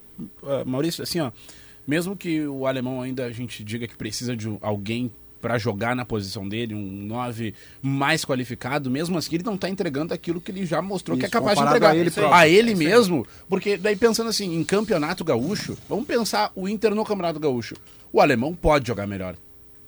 Ele pode jogar mais. Ele joga mais. Ele joga mais do que ele está jogando. Com- principalmente contra o Juventude, Avenida, agora contra o São Luís no Beira Rio. Claro, a- o- e a gente cobra um centroavante, centroavante justamente para a temporada, onde o Inter vai ter Copa do Brasil, Libertadores da América, Campeonato Brasileiro, e aí a régua é outra. E a gente sabe até onde ele pode entregar. Eu acho, eu acho que o alemão está inibido em função da comparação que naturalmente é feita com o centroavante do Ele tem Grêmio. que fazer gol, né? Ele é nove. Mas Pedro, ano passado não tinha Soares, ele já não vinha bem. Eu acho que é uma crise técnica mesmo. Eu vou dar a solução aqui, Vini, pro, pro, pro Internacional. Eu tenho medo. Não, o Mano não vai fazer isso. Não, não, não sei, fecha a janela agora, né? É, quarta ou quinta-feira, fecha, quarta-feira fecha a janela. É. Então também, se não contratar até quarta, não, não adianta pedir mais, é só em junho. Não, Tira o não, a alemão. da Europa, no caso. Ah, sim, mas tô falando de jogador, que venha fazer diferença, né? Sim, mas aí os jogadores brasileiros, eles podem chegar até abril para clubes do Brasil. Ah, se o cara tiver, tiver, tiver, isso, isso. tiver É livre. que vai fechar a janela entre os clubes É, europeus. é né? Sim, mas o tira, Brasil tem pra tira o alemão. Hum. Tira o alemão. Wanderson, PH Mas é, é e nesse, o resto é, deixa- tira o alemão. é Eu tô nesse- tentando ajudar o teu time. nesse- Nem deveria fazer isso. nesse ponto que eu ia chegar, porque tem o seguinte, ó. Se o cara não tá rendendo, não adianta ficar criticando ele. E a bola não chegando. Tira ele e joga sem a- centroavante. A bola não tá chegando no alemão e em alguns momentos a gente vê ele voltando quase a intermediária para buscar a bola. Ele Sim, não tem, Se não chega, ele, Mas quer, ele- ele, mas- quer, ele quer tocar na bola. mas né? logo ele não tem a qualidade para fazer o drible e carregar a bola. Então, faz o que ele fez ontem no jogo, põe o Pedro Henrique. Por quê? O Pedro Henrique volta e mesmo assim ele tem a coisa do drible, tem a explosão. E, a- e- e o Pedro Henrique ontem na do alemão, mesmo que faltou um pouco de cacuete, de, de centroavante, ele movimentou muito mais a, a zona de ataque do Inter. Então, por enquanto, e eu acredito que a direção do Inter está ainda procurando a solução, está atrás de um centroavante. Enquanto o Inter não encontra esse jogador, essa pode ser uma solução para o Inter ter mais criatividade ofensiva. Eu não diria que é uma tendência, essa mudança do Pedro Henrique ser falso 9, por exemplo, Também já contra o ser. São Luís. Mas não dá para descartar. Pelo que eu ouvi hoje de manhã, não dá para descartar. Claro, a ideia inicial é respaldar o alemão. O Inter, há, du- há duas semanas, o Mano, uma semana, o Mano nos deu uma entrevista dizendo que o Inter estava feliz com o rendimento do alemão. Então não vai ser por causa de os- dos dois primeiros jogos do Campeonato Gaúcho que isso vai ser é, jogado em terra, né? Mas eu não descartaria a ideia de o Pedro Henrique começar como falso 9 já contra o São Eu Luís. preferia que o Mano abrisse a possibilidade de testar começando um jogo com dois ponteiros Ah, para abastecer o alemão. Isso é o ideal. Porque o Maurício ontem não fez uma partida melhor do que nenhum outro jogador de linha, incluindo o Matheus Dias, que não aproveitou a chance, mas sobre quem não, não devo fazer um, um julgamento demasiado, porque o Johnny jogou mal, o Alan Patrick jogou mal, todos à sua volta jogaram mal. Eu não vou querer do Matheus Dias que salve os caras mais experientes. Ele é parte da engrenagem. Mas poder ter o, o alemão a chance de jogar com o Pedro Henrique de um lado e o Wanderson do outro, no Campeonato Gaúcho, em casa com São Luís de Juí, caberia. É, Vai, vai lá, Vini. vai lá. É que tem algumas titularidades que eram, entre aspas, incontestáveis, que eu já começo também a, de repente. Cara, esses caras precisam de sombra. Eles precisam de alguém na cola deles. O, o, o Estevão, ele entrou em um minuto de jogo. Em um minuto de jogo, ele entregou mais que o Maurício. Em um minuto de jogo, e eu não estou exagerando, em um minuto de jogo ele entrou, driblou o jogador, chutou na área, cruzou. Ou seja, por que o jogador do Inter que estava cumprindo a, a, a, a mesma função dentro de campo não conseguiu fazer isso? E eu repito, contra o Avenida no Campeonato Gaúcho. Como não conseguiu? O que, que falta? Ai, mas o Avenida estava bem postado. Cara, sinto muito. Tu é jogador do Inter. O, o que que faltou? Eu, daí eu insisto. O Inter demonstrou muita falta de foco.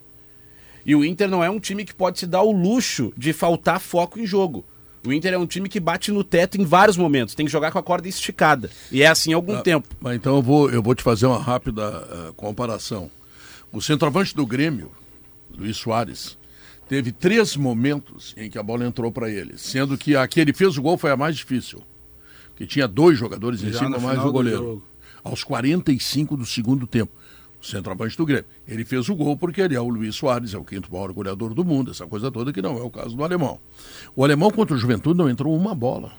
Uma, não entrou nada. Tá? Mas é que o Inter se mexe pouco, Pedro. Hã? Deixa eu pegar o exemplo aí que tu deste mesmo, tá? Tá. O Soares, que vai fazer 36 anos aí agora em fevereiro, ele tá sempre se mexendo, Pedro. Ele tem até, tá circulando aí na internet uma, uma imagem de que ele, com um movimento, ele dá um drible de corpo no zagueiro e sai livre para receber o passe, aí o Ferreira acaba errando o passe. Quer dizer, ele tá sempre se mexendo. O Inter ontem se mexia pouco. O Matheus Dias, que vai ser um belo não, tu volante, tá falando é um do Inter, não, eu, jogador. eu tava falando do alemão por enquanto, tá? Não, se a bola não é entrar isso para o centroavante. Pois Tá. é, mas como é que a bola vai entrar se o cara que vai dar o passe, ele tá parado?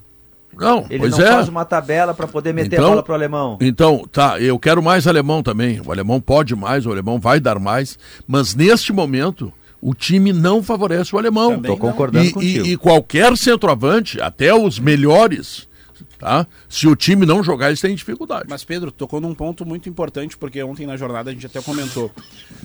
Uh, o alemão não tá bem, o ataque do Inter não tá funcionando, mas uh, vamos lá. O Maurício, em vários momentos, ele fez com que o- o- a transição do Inter pro ataque não funcionasse de forma alguma. E daí foi o que eu disse que o Estevão fez em um minuto mais do que ele. É, o, o. Maurício não jogou bem. Isso já é e ele metade do segundo tempo. É, exatamente. O Maurício não tá jogando E- o que ele jogou no ano E- passado. E ele né? comprometeu. Ele comprometeu O Maurício não a- vendia mais as quando- atitudes do Inter quando no entrava no ataque. segundo tempo ano passado. Eu não, tô Não, é que ele termina, ele jogos. termina o ano titular e em alto nível começando. E tem uma partida que, se não me engano, é contra o Atlético Mineiro, que ele, Ele- faz dois gols Golaço, em 10, né? 15 minutos do primeiro tempo, Alex. Então ele tem boa amostragem começando também. Só que ele caiu de produção de uma temporada para outra. Como de resto, o Inter, que abre a temporada comparado ao do ano passado, está jogando muito menos. Contra adversários inferiores. Isso é que liga um sinal de alerta. Pois é. Isso que preocupa. E, e, adver- e adversários que não são assim, por exemplo, eu acho que tem muito dessa questão que o Vini está dizendo mesmo, do, do, do- de, de tu a corda esticada, de tu saber que mesmo contra adversários mais fracos, sem esticar a corda não vai a lugar nenhum porque não tem a superestrela, é um time operário, de disciplina, isso não é crítica. Eu e o Bagé, a gente estava lá na cabine na transmissão do jogo do Grêmio, né, Bagé? E a gente via ali um jogador do Inter dava o passe, o Matheus Dias, ou o próprio Maurício, ele dava o passe e ficava parado. E aí tu via na imagem da TV um espaço para ele ocupar para receber logo à frente Tava ele não se né? mexia. Mas então, isso, isso é, é movimentação. É... Porque o, o Avenida trocou passe no primeiro tempo com uma enorme facilidade. Não, enorme te, facilidade. Diogo, teve um momento no primeiro tempo que eu falei, se vem alguém de Marte agora, e, e- É, e eu... eu- tenho que dizer, ó, tá em campo Inter e Avenida. O Inter é um time grande, o Avenida é o time do interior modesto. Se o, se, se o cara chegasse de Marte agora, não conhecesse nada de futebol, ele olhasse em campo, ele ia falar: o Inter é o time de branco e o Avenida é o time de vermelho. Era esse o cenário no primeiro tempo do Inter lá no pelo Eucaliptus. menos meia hora. preocupante. Foi um primeiro tempo assim que ele ele dispensa comentários. Não tem como fazer uma análise porque não tinha o que analisar. O Inter não jogou o primeiro tempo. Porque se e isso errasse, que né, preocupa. Vini? Se errasse, ó, cria uma jogada e perde um gol. Tá bem, mas nem perdeu o gol. Como perdia foi contra porque, o Juventude. Porque não viajou. Como foi contra o Juventude. Porque eu ainda disse, ó, não, não ganhou do Juventude, mas o Inter criou, o Inter tabelou, chegou na área, o goleiro do Juventude se destacou, foi eleito melhor no jogo. Mas contra o Avenida no primeiro tempo, o Inter inexistiu. E isso que preocupa, porque o Avenida é um time modesto.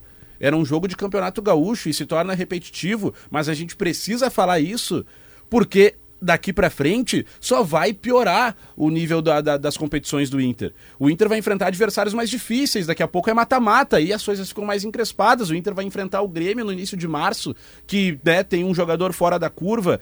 Então, ah, o Inter precisa ter foco. O Inter precisa, os jogadores do Inter, a direção do Inter, o técnico do Inter precisam transmitir pra dentro do time mais foco. Porque do jeito que tá, o Inter vai se afundar mais uma vez. E aí vai, vai vir uma pressão absurda por não ganhar o gauchão ou por, por pelo menos não ter um desempenho qualificado. Tá, mas agora é o seguinte, o Inter não tem dinheiro. O Inter não pode contra- comprar direitos federativos de jogadores por absoluta falta de grana. Ah, o mercado ah, não apresenta assim centroavante. O que o Grêmio fez é uma coisa fabulosa, assim, diferente. Mas que centroavante pode favorecer? Pode ser contratado pelo Internacional e venha dar resultado bom. Porque o ano passado o Inter contratou dois centroavantes. E os dois centroavantes fracassaram. Não, olha, é um negócio difícil de resolver. Não, não é fácil por, por essa razão da, da- do pouco dinheiro para investimento, mas ainda assim, Pedro, com as dispensas, dispensa não é a palavra, mas os jogadores que saíram Saída. abriram, abriram um, uma, uma- um buraco em termos de dinheiro. Mas a folha já era alta. né? Pois é, mas é que você perde três, quatro caras para ter a tal da bala Não, de mas- prata. Mas no- não é o problema da Folha, Maurício, é o problema do. Do quem? Não, não, do quem, tá? E o problema E de é, se, se pedirem dinheiro pelos, pelos direitos federativos. Não, aí entra o ah, eu, capa. eu tenho, eu tenho aqui, eu quero 4 milhões de dólares, o Inter não aí tem. entra o Capa, o Capa que foi buscar Wanderson, foi buscar não, indicar, né? Porque quem busca é o dirigente, o Capa indica. É, o Capa foi indicar jogadores que estavam no mercado, numa contingência lá da guerra, mas jogadores que o Inter pôde contratar. O artilheiro é raro e caro. E já é caro porque é raro. E o Inter vai precisar de um deles. O- o- porque a comparação Não, é é cruel, é direta e é a cada três dias. É, por isso que eu, tô- eu, eu até não ia falar nisso, porque mas é inevitável que se fale. O Inter tem que esquecer o Soares. Não vai o Inter, acontecer. eu sei que não. Eu sei, eu- o que eu estou falando é, é uma questão interna da direção. Tu tem que buscar um jogador. O Soares, até pelo, pelo que se diz, foi oferecido, inclusive, em determinado momento, um negócio para o próprio Inter. né? Chegou a circular essa, essa informação. O que que fez o Grêmio de diferente? O Grêmio buscou uma situação para poder pagar essa bala e que a gente. Por isso que eu digo que ainda considero que ele vai ser barato, obviamente que eu estou fazendo uma analogia na questão de custo-benefício, porque ele se paga. Só que, e- e, ao mesmo tempo que não tem como esquecer isso, Maurício, o Inter vai ter que esquecer internamente, porque tu não tem como buscar um jogador desse tamanho. Que, porque esses negócios eles não aparecem toda hora, principalmente para a dupla Grenal. Um Soares é um jogador que naturalmente é de pensar o seguinte: ah, ele vai ser oferecido para o Flamengo, ele vai ser oferecido para o Palmeiras. Não, ele veio parar aqui em Porto Alegre. São negócios muito difíceis de acontecer. Então, para o Inter hoje, realmente não é fácil. Gente- Vocês estão cobrando, porque eu falo menos de Inter, quando falo é mais para para dar um choque de realidade no menino Vini e dar uma zoada nele, é, porque eu leio muito as colunas E dele. eu aprendo contigo diariamente. Pois é. Ele então, pra te cornetear quando vem Então, aqui. eu acho que ele é meu não fã. é, não é Que fácil caráter. tu, tu buscar não, não, jogador. não. Eu não vou dizer Esse que tu é mau não é caráter. fácil. tu, eu não vou dizer que tu é mau caráter. Eu vou dizer que tu não tem caráter. Mas, ah, Bagé, para. não, mas falando sério. Não é fácil esse 9. Não, mas falando sério, assim, ó, só que o Inter tem que entender um negócio também. E é aquilo que a gente já O falou. Luiz o- Adriano não serviria? Cara, é, Que é um milhão por mês. é, tem isso também, só que Será? assim. Ele pediu um milhão mesmo? Mas o Inter tem que entender a resposta que o Grêmio tinha que dar ao seu torcedor. E o Inter tem que entender também que ele, ele tem uma base de time. A questão é que essa base precisa ser reforçada. Claro que seria ótimo pro Inter ter um jogador no nível do Soares, né? Atentem bem o que eu vou falar. Mas o Inter, o Soares não é o que o Inter de fato precisa de um- uma grande. O Inter precisa de um 9 qualificado que encaixe bem nesse time. O Soares é um sim que o Inter- Não, qualquer é- time não, precisa mas, do Soares. Ó, bons ouvidos que eu tô falando. Mas é Qualquer por- time precisa do Soares. mas o Só por- que o por Inter que- tem uma base boa. Mas e por, que exemplo, que eu o disse que... o, que o Inter tem que esquecer esse momento a contratação do Soares? Porque tu não vai buscar um Soares. O que, eu, o, o que eu quero dizer é, por Não, não exemplo, vai esquecer. a gente olha pra trás o Soares e diz, bom, o Grêmio ainda tem que ajeitar aquilo que tem por trás do Soares. O Inter, por exemplo, tem, tem esse, o Inter tem essa base. O Inter precisa do molho, que seria esse jogador diferenciado, um jogador que chega e resolve. Mas o pro- eu, eu- eu te entendo isso. Mas o problema do Inter não tem sido só o 9. Eu ah, acredito que isso faz muita diferença. É, é o maior problema. Porque Não, não, assim, o ó, problema, Peraí, é a mas o, o o. Juventude ataca o Inter eh, numa situação de juventude. O Avenida ataca o Inter e faz um gol logo no começo Tá, numa tá. situação de Avenida. Mas isso já vinha do ano passado, Bajé. Uma coisa é Mas a isso- ausência de gols do Inter, mas o Inter estaria levando esses gols da mesma maneira. Não, não, É isso mas, dizendo. não, mas isso já vem do ano passado. Tu não tem um desempenho Mas é que, é que o, o cara, além da falta do 9. mesmo que a gente não chamasse de Soares, fosse chamar de X, tá? O, o que, que o Inter não tem comparado ao Grêmio? O, o- hoje o Soares é o fiador de uma construção de time do Grêmio que está sendo sustentada pelas vitórias que o Soares banca. O Inter não tem esta figura. Como o Inter não tem essa figura, a vitória não está vindo. Tem pouco desempenho, como o Grêmio nos últimos dois jogos, com a diferença de que o Inter não vence e o Grêmio vence. O Inter tem no mercado dois jogadores que casualmente jogaram juntos em 2006 no Mundial e que estão disponíveis: Luiz Adriano e Alexandre Pato. O que, que o Inter pode fazer com esse mercado tão restrito em outros nomes para tentar mobilizar um deles de ser esta bala de prata? Imagina o Alexandre Pato, com a qualidade que tem, tá vindo dos Estados Unidos. Ah, já largou, é playboy, é isso, aquilo. Tudo isso a gente já sabe no passado recente dele. Existe a possibilidade de um dirigente do Internacional mobilizar o Pato para que ele chegue aqui e responda. Porque ele é um cara feito aqui, ele tem o Mundial de 2006, passou todo esse tempo e está no mercado. É essa a Porque solução que a gente espera da direção. O Luiz Adriano é o cara que está fora do Palmeiras, está no desvio há bastante tempo, fez gol lá no Mundial de 2006. Ele está no é mercado. um 9 qualificado. O- Como é que faz para mobilizar? Eu não estou falando dos dois, porque Sim. é muita bala. Um desses caras. É possível? O Inter vai ter que olhar isso, Vini. Porque o mercado não lhe entrega mais ninguém.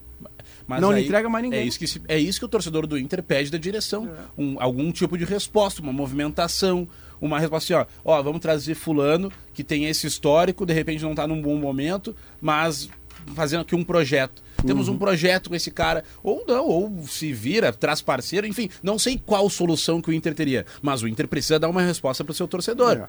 Não é só dar discurso dizendo que ah, os jogadores que estão, eles estão focados, estão querendo, estão querendo fazer acontecer. Não, O torcedor do Inter, ele merece resposta, até porque se o torcedor do Inter não tiver resposta, o que a gente mais vai ver dentro do Beira-Rio são as cenas do, no final do jogo contra o Juventude, onde o torcedor está insatisfeito, porque aquela vaia, tá, de fato, ela não é especificamente porque aconteceu no campo. Ela é por todo um contexto Isso, que é o um Inter contexto, vive. tá Aquela o vaia, pode ter certeza que não foi só pro lateral do Inter, pro meia do Inter, ela foi também pra direção, pra quem administra o Inter. Por todo é o que assim, contexto. ô, Vini, a direção do Grêmio acabou no cenário do Grêmio entregando esperança para o torcedor do Grêmio. É. Com o Soares e com 10 jogadores. E a direção do Inter, que fez um bom trabalho ano passado, entregando jogadores garimpados para o Inter ser vice-campeão, não entregou, por enquanto, pelo menos, para o seu torcedor, essa esperança do algo mais no É, outro ano. essa leitura não aí. esperou, essa, esse é o problema. O torcedor vai para o campo, olha, são os mesmos caras do ano passado. A gente passou, a gente foi o ano passado para casa pensando assim, não, com esse time aí e mais alguém que vier, aquela é, linguagem de torcedor, vai dar para fazer alguma coisa. E não veio esse algo mais. Então Na o torcedor do fica sem torcedor é esperança. o seguinte, me dá um 9 que eu corro o mundo. E aí o 9 chega pro teu rival. É, e esse comparativo é inevitável, é muito próximo, Não, né? E eu acho que o alemão está sentindo isso também. Vamos ao intervalo comercial. Em seguida tem o resultado da pesquisa interativa que perguntou, né? Luiz Soares deve ser escalado no jogo contra o São José? Não. No gramado do Passo da Areia? Bom, Sim. voltamos logo depois dos comerciais.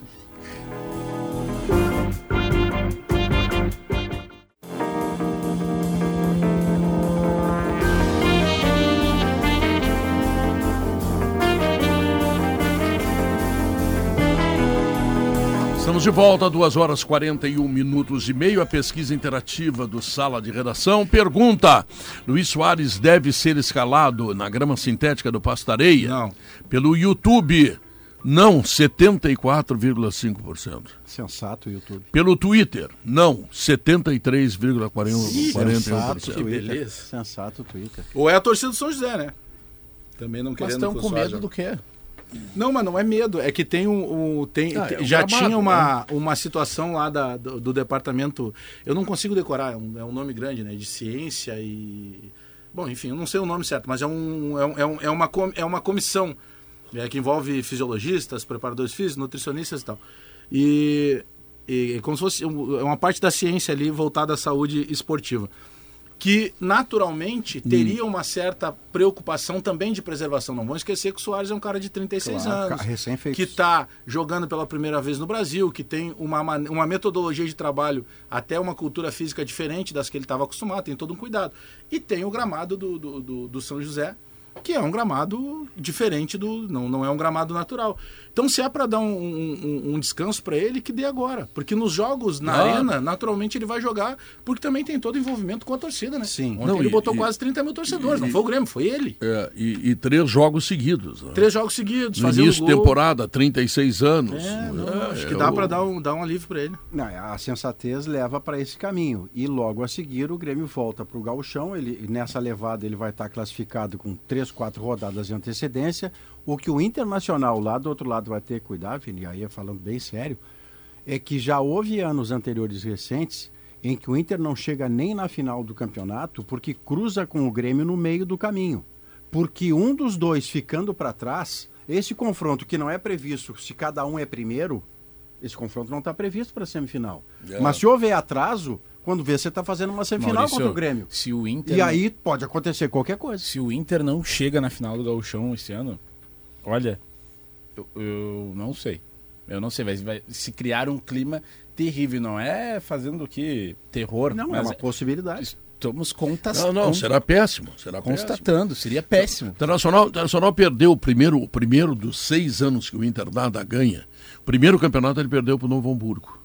17. Depois ele perdeu para o Grêmio, para o Grêmio, para o Grêmio. E no ano passado perdeu para o Grêmio Série B, Na semifinal. que é tão grave quanto Só perder para na o Novo Hamburgo. semifinal ele não é finalista no Eu ano sei. passado contra o time da B. Exatamente. E isso pesa toneladas. É. E cai para o. Grêmio, né? Cai para o Grêmio na semifinal. Como é o Inter e não o Grêmio quem no primeiro momento está se atrasando, quando você vê, primeiro de um contra segundo do outro. Não, e tem, e, e tu tem toda, querendo ou não, um fato isso. Tem uma hegemonia do Grêmio. Claro. O Grêmio já tem cinco O títulos Grêmio será hexa se ganhar. Pô, a gente tá falando de seis, sendo que em 2017, o último antes do Grêmio, não foi o Inter, Não foi foi, o o Novo. Hamburgo. Então, para o torcedor, é aquilo. O gauchão, a, a gente debocha, o torcedor mesmo brinca muito, ah, mas gauchão. Mas brinca quando não ganha. Porque o pior do que tu ganhar o gauchão é tu não ganhar. e Muito essa pressão pior. toda entra em campo. E Isso é esse natural. ano, esse A ano, frase Alex, um- Celso Rotti. Frase Celso Rotti. Gauchão é bom para quem ganha, ou melhor, é ruim para quem ganha. Não, para quem Pior perde. para quem perde. Pior para quem perde. Isso aí, pior para quem perde. Porque a questão desse gauchão de 2023, e não é um esquenta da empresa que comprou os direitos de transmissão na TV, eu estou falando algo que não é menos opinião e fato. Olha o Grêmio... Não, mas tu é tem- puxar saco Obrigado. também. Não tem problema nenhum de Ele deu quanto a uma isso. pitadinha, né, Pedro? Olha só, claro. o Grêmio tem três competições: Gauchão, Copa do Brasil e Brasileirão. É. Vamos combinar que a menos difícil de o Grêmio conquistar é o Gauchão. É o Gauchão. Então aqui não tem cafezinho, banguzinho, Não, rolinho. é o mais acessível é o pros mais dois. acessível. Claro. E pro Inter também. Porque o Internacional vai para uma Libertadores para bater de frente com clubes que têm melhor elenco do que ele e melhor capacidade de investimento do que ele. Então, o título mais possível para o Internacional também, de que não é campeão desde 16, é o Galchão. Então, se algum dos dirigentes viesse com a conversa do rolinho, do cafezinho ou do banguzinho, estaria mentindo. Porque esse galchão tem enorme valor para o Inter e para o Grêmio. O cafezinho foi crédito, criado, viu, Pedro, Diogo? só- O Só para cafezinho. dar o crédito. Ah. Não, só para dar o crédito pro Celso Rotti, desculpa aí, Pedro. Só para não, Da não frase, perder né? dar o crédito do Celso Rotti. A frase do Celso Rotti, Pedro, é gauchão só é importante para quem perde. Porque o que ganha não fez a obrigação. E o que perde se É, perde porque verdade. perdeu. O cafezinho foi através do talento de Fábio Koff, que tinha um jogo contra o Ajax, tá? e ele estava com o gauchão perdido. Aí, com o talento que ele tinha, um cara extraordinário. Tirou né? o peso, né? Ah, o que, que ele fez? Não, não, isso aí é o cafezinho. É, eu tirou tô o peso. preocupado é com o outro lá e tal. Tirou o peso do, do gauchão. E aí, se tu ganha, só enaltece. Pô, eu ganhei mesmo sem os principais. É, é, é Mas, mas inteligentíssimo. Fábio Koff num Grêmio que enfrentar o Ajax, né? Hoje, o- como o Maurício disse, a dupla Granal não, não pode dar o luxo de falar isso porque hoje é essa a realidade. E tanto... Ah, hoje quem diz isso, Vini, aí é na, na questão É do torcedor. Não, e é quem perde. Que o torcedor diz, ah, não quero galchão. O- Hoje é por exemplo, banquete se o Grêmio gauchão, perder, gente. É. o Grêmio perdeu, ah, pô, tinha ganho cinco já, agora a minha preocupação é outra. Se o Inter perder, não, eu quero a Libertadores. Isso faz parte no conceito da, da corneta e do torcedor, da, da flauta. O que não pode acontecer É que- internamente. mas né? é agora, mas falando assim, ó, eu não sei o, gre- o gremista, mas o Colorado eu tenho certeza que não terá esse discurso. Depe- claro que perder é do jogo, é do futebol. Agora, dependendo de como isso acontecer, o torcedor não vai aceitar muito bem, não. Não, porque é muito tempo sem faixa e esse discurso de fazer o diminutivo para o gauchão, que até é gauchão, paulistão, cariocan e tal, mas o diminutivo da conquista de um campeonato gaúcho hoje, ele é mentiroso. Porque é o campeonato mais possível de ganhar neste contexto E para o Grêmio querem. e para o Internacional, e ambos querem muito. Ninguém Há tá muito dizendo tempo isso não acontecia. É, Há muito então. tempo os dois não queriam medonhamente o gauchão como querem agora. É, Há a muito Copa tempo. do o Mundo, Denis, o- é, a Copa do Mundo. O Denis Alessandro está me corrigindo aqui, foi em 1983 a frase. Ah, contra o então Hamburgo. foi no... contra o Hamburgo, contra o não Hamburgo. foi contra o Ajax. Porque no- em 83 o Inter é campeão gaúcho no segundo semestre. Quando você falava do Ajax, eu estava fazendo a conta aqui, o Grêmio é campeão gaúcho daquele ano e mesmo o Grenal do Brasileirão em 95, que é segundo semestre, o Grêmio ganha no Beira-Rio com gol do Jardel. E contra o Ajax, quando o Grêmio chega lá, o Grêmio é campeão gaúcho daquele ano com gol do Nildo. Então é mais para trás, é E 83. o, o campeonato de 2006, que o Inter ganhou, o campeonato mundial ganhou em cima do Barcelona, ele nasce exatamente quando o Inter perde o campeonato Isso, gaúcho, perfeito. na facerice do Abel, que estava jogando com 40 Com o Mano no. Grêmio. É, Com o Mano no Grêmio. no Michel. Exatamente, Pedro com o. Mano no Grêmio. Tá? E, a- é, e o Michel. E, e aí o Fernando Carvalho e a direção internacional reúne-se com o Abel, Abel, vamos mudar, vamos fazer isso, vamos fazer aquilo, e o Inter se mobiliza para alguma coisa mais Para importante ser que campeão da acontecer. Libertadores e a É a tese do Tinga. Mundial. O Inter começou a ser campeão quando perdeu o gauchão. Mas aí A entra também o, o, o dirigente que entende o momento de, de impor algo e, e de mobilizar o seu elenco. Por isso que todos os processos dentro dessa coisa do foco, ela, ela é importante. Tanto dentro de campo, da comissão técnica, da direção. Todo mundo faz parte do processo. Daí, quando eu digo que a vaia do torcedor não é diretamente só os jogadores, é justamente nisso. O Inter tem que se mobilizar em todos os seus setores, em todas as competências. Ó, a direção precisa fazer isso, isso, isso. Tem que ir lá fazer o máximo para que dentro de campo as coisas aconteçam. Então né? tá. Deixa É. eu chamar o intervalo comercial. Por favor, fica à Desculpa, vontade. falou desculpa, hoje. podcast, muito. né? Ô, o cara falou, olha. Ó, o Pó- ó, ó, o Primeira vez, dia- mais que o Potter. Dia porque 10 parecia de março, impossível. 10 de Não março é- de 2021. não é fácil, eu fiz a minha estreia aqui no, no grupo RBS, né? Hum. No sala de redação. E só tava eu no estúdio, né? Porque tava no auge ainda da, da, da pandemia, todo mundo nas suas casas.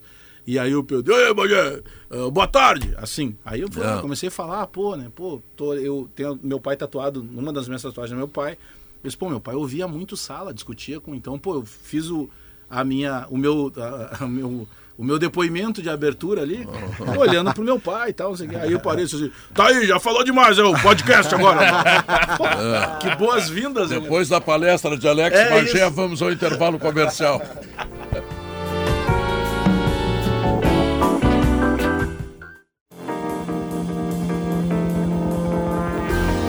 duas horas e 54 minutos e meio. Esse é o Sala de Redação que tem Gimo, Zafari Bourbon, Frigelar, Grupo IESA, Vinícola Aurora, Santa Clara Cooperativa, cmpc.com.br, kto.com e Soprano, porque para casa e construção, só com as soluções para acesso e segurança da Soprano, a qualidade da sua construção fica em primeiro Pedro, lugar. vem da Espanha a pior e a melhor resposta em relação a delitos graves de uma sociedade. Hum. A melhor resposta é a maneira dura como a lei está agindo em relação a uma agressão sexual, uma denúncia de estupro e a- o personagem é Daniel Alves. É o melhor. Mas o pior é a maneira como a Espanha, de modo geral, a Federação de, de Futebol da Espanha e o Atlético de Madrid estão lidando pessimamente com as injúrias raciais reiteradas sobre Vinícius Júnior. O Atlético de Madrid hoje botou uma nota dizendo que é repugnante e inadmissível. Mas antes ele foi leniente com essa torcida que fez um- uma figura do Vinícius Júnior enforcado. Enforcado. Ele foi leniente, o Atlético, porque se fosse contra de fato, ele botava. Um mês atrás, quando aconteceu a primeira vez, o presidente do clube, o treinador e o capitão do time a rechaçar. Não foi feito. Foi feito agora só quando a situação está no limite. É. O jogo de hoje da Copa entre Atlético de Madrid e Real Madrid, ele deveria sair só sob duas circunstâncias. Ou com estádio vazio, ou não deveria sair. Porque a figura de hoje é um boneco do Vinícius Júnior enforcado. Qual é o próximo passo? A Espanha está agindo muito mal em relação a isso. É leniente, é permissiva e pode terminar bem o- mal. o claro, bem não- mal. Acho que não vai acontecer isso, mas o próprio Real Madrid poderia se negar a fazer esse jogo. Porque é uma situação tão nojenta. É. Outra, como tu acabaste de falar, não é de hoje. Não, sabe? não então é. já tiveram tempo para tentar identificar as pessoas, eh, sabe? E além só de uma campanha ou, ou- ou de o aspecto verbal, que no primeiro momento sequer foi feito em defesa do, do Vinícius Júnior por É. parte do Atlético de Madrid. E a gente está falando eh, de algo que está acontecendo numa liga que é forte, que tem os meios, inclusive, de punição Claro, isso. claro. Sabe? Esse é o tipo, o típico caso, Maurício, de, esse é o típico caso de uma exclusão de, um- de um clube de uma competição. Porque é algo tão nojento, tão criminoso e que está sendo É que feito tem há tanto reincidência, tempo. né? É, tem Tem reincidência, reincidência, esse, é esse é o problema. Eu imagino para a cabeça do Vini. Claro. Porque ele deve ficar pensando assim, porque ele é um menino alto astral, né? Tá sempre feliz e tal. É. Mas ele fica pensando, peraí, mas ninguém vai fazer nada. É. Alto astral até ele- apareceu a sua figura claro, como um ele- enforcado. Não, eu digo, O cara por se mais sente que ele seja desassistido, forte né? mentalmente, ele entra em campo o tempo inteiro É, pressionado. é. Como vai acontecer imagina, hoje, 5 da tarde. Uma hora ele deve pensar, mas vem cá, ninguém vai fazer nada. É. Né? Não, e se o futebol dele for atingido e ele cair de produção, é preciso entender esse contexto Poxa. de uma pessoa que está submetida a essa pressão, que não vê ninguém a assisti-lo. Desassistido trouxe o Diogo lá do microfone com razão. Hoje, se eu sou o Vinícius Júnior, eu estaria me sentindo desassistido. Seja pela, pelo Estado espanhol, pelo meu clube Real Madrid, pelo adversário que é permissivo em relação ao que parte da sua torcida está fazendo. Então, da mesma Espanha está vindo um exemplo muito legal de como tratar um crime que é no caso Daniel Alves, e um exemplo péssimo de como tratar outro crime, que é o Eu não, eu não sei como está a cabeça do Vinícius Júnior, mas eu torço muito para que ele consiga jogar muita bola. E que ele Ah, arrebente. Que ele arrebente. Que ele no jogo. faça gol, que ele Pra- dance na comemoração. E assim, ó, e brilhe muito hoje. Ele merece brilhar muito hoje. Kelly Matos. Boa tarde, Pedro. Estava ouvindo aqui, né, sobre os dois casos também. É, absolutamente lamentável e que a gente ainda tenha que em 2023, né, Vini, trazer essa questão como uma questão, mas assim o faremos. Só que eu queria dizer para vocês que hoje, olha só, trouxe a comunicação da RBS para filmar todos vocês Olha bonitos, isso, né? Se cheirosos. é. Amor. Então, Pedro, faz uma canta, canta para peraí, vamos fazer um, dois, três para tá gravando? Escolhe a canção. Faz um sorriso, Dá né, um Pedro? que essa sorriso, cara Pedro. não pode. só, Pelo tá amor de Deus. Foi, foi tomado de surpresa por essa Canta música. Caialho, tu Pedro. é um artista. Não, Caialho não, pelo amor de Deus. Castelhana. Tá terminando o programa. Castelhana, se você. Vamos lá, Bagé. Me ama! da banheira de novo, né? de novo. É. Dia 4, hein? Tem show, O outro 8 botou até show. o óculos, olha lá. Tá bom. Olha aqui, ó. Lá, tá filmando? Ela Olha os é a óculos comunicação do- da RBS. Olha tá os aqui. óculos do Maurício, filme isso aqui. Tem imperdível. É só me dá um carro que IPVA pago, eu troco no ar. Ou só o IPVA pago já. Que luna, hein? Ah, ah, não É, pode IPVA cantar uma tá caro. música gaúcha, é show, como é que é? O Pedro Ernesto A é gol. gaúcha é show, oh, oh, oh, oh. Pedro Ernesto é gol, oh, oh, oh. Terminou ele. Adorei o ou, ou, ou. Muito eles eles bom. não pagam, o não ou, pagam ou. cachê. Ai, ele só canta É, se é tiver isso um aí, faz Pedro. Tem que ter um troquinho pro vô, né? Vem aí, notícia na hora certa. Sala de redação tá terminando. Kelly Matos assume tudo aí, porque tá chegando. O aí Gaúcha? Nada mais, nada menos do que o Gaúcha. Mais. Tchau, fui. Sala de Redação. Debates esportivos. Parceria Gimo, Zafari e Bourbon. Frigelar. Grupo IESA. Vinícola Aurora. Soprano. Santa Clara. CMPC. E KTO.com.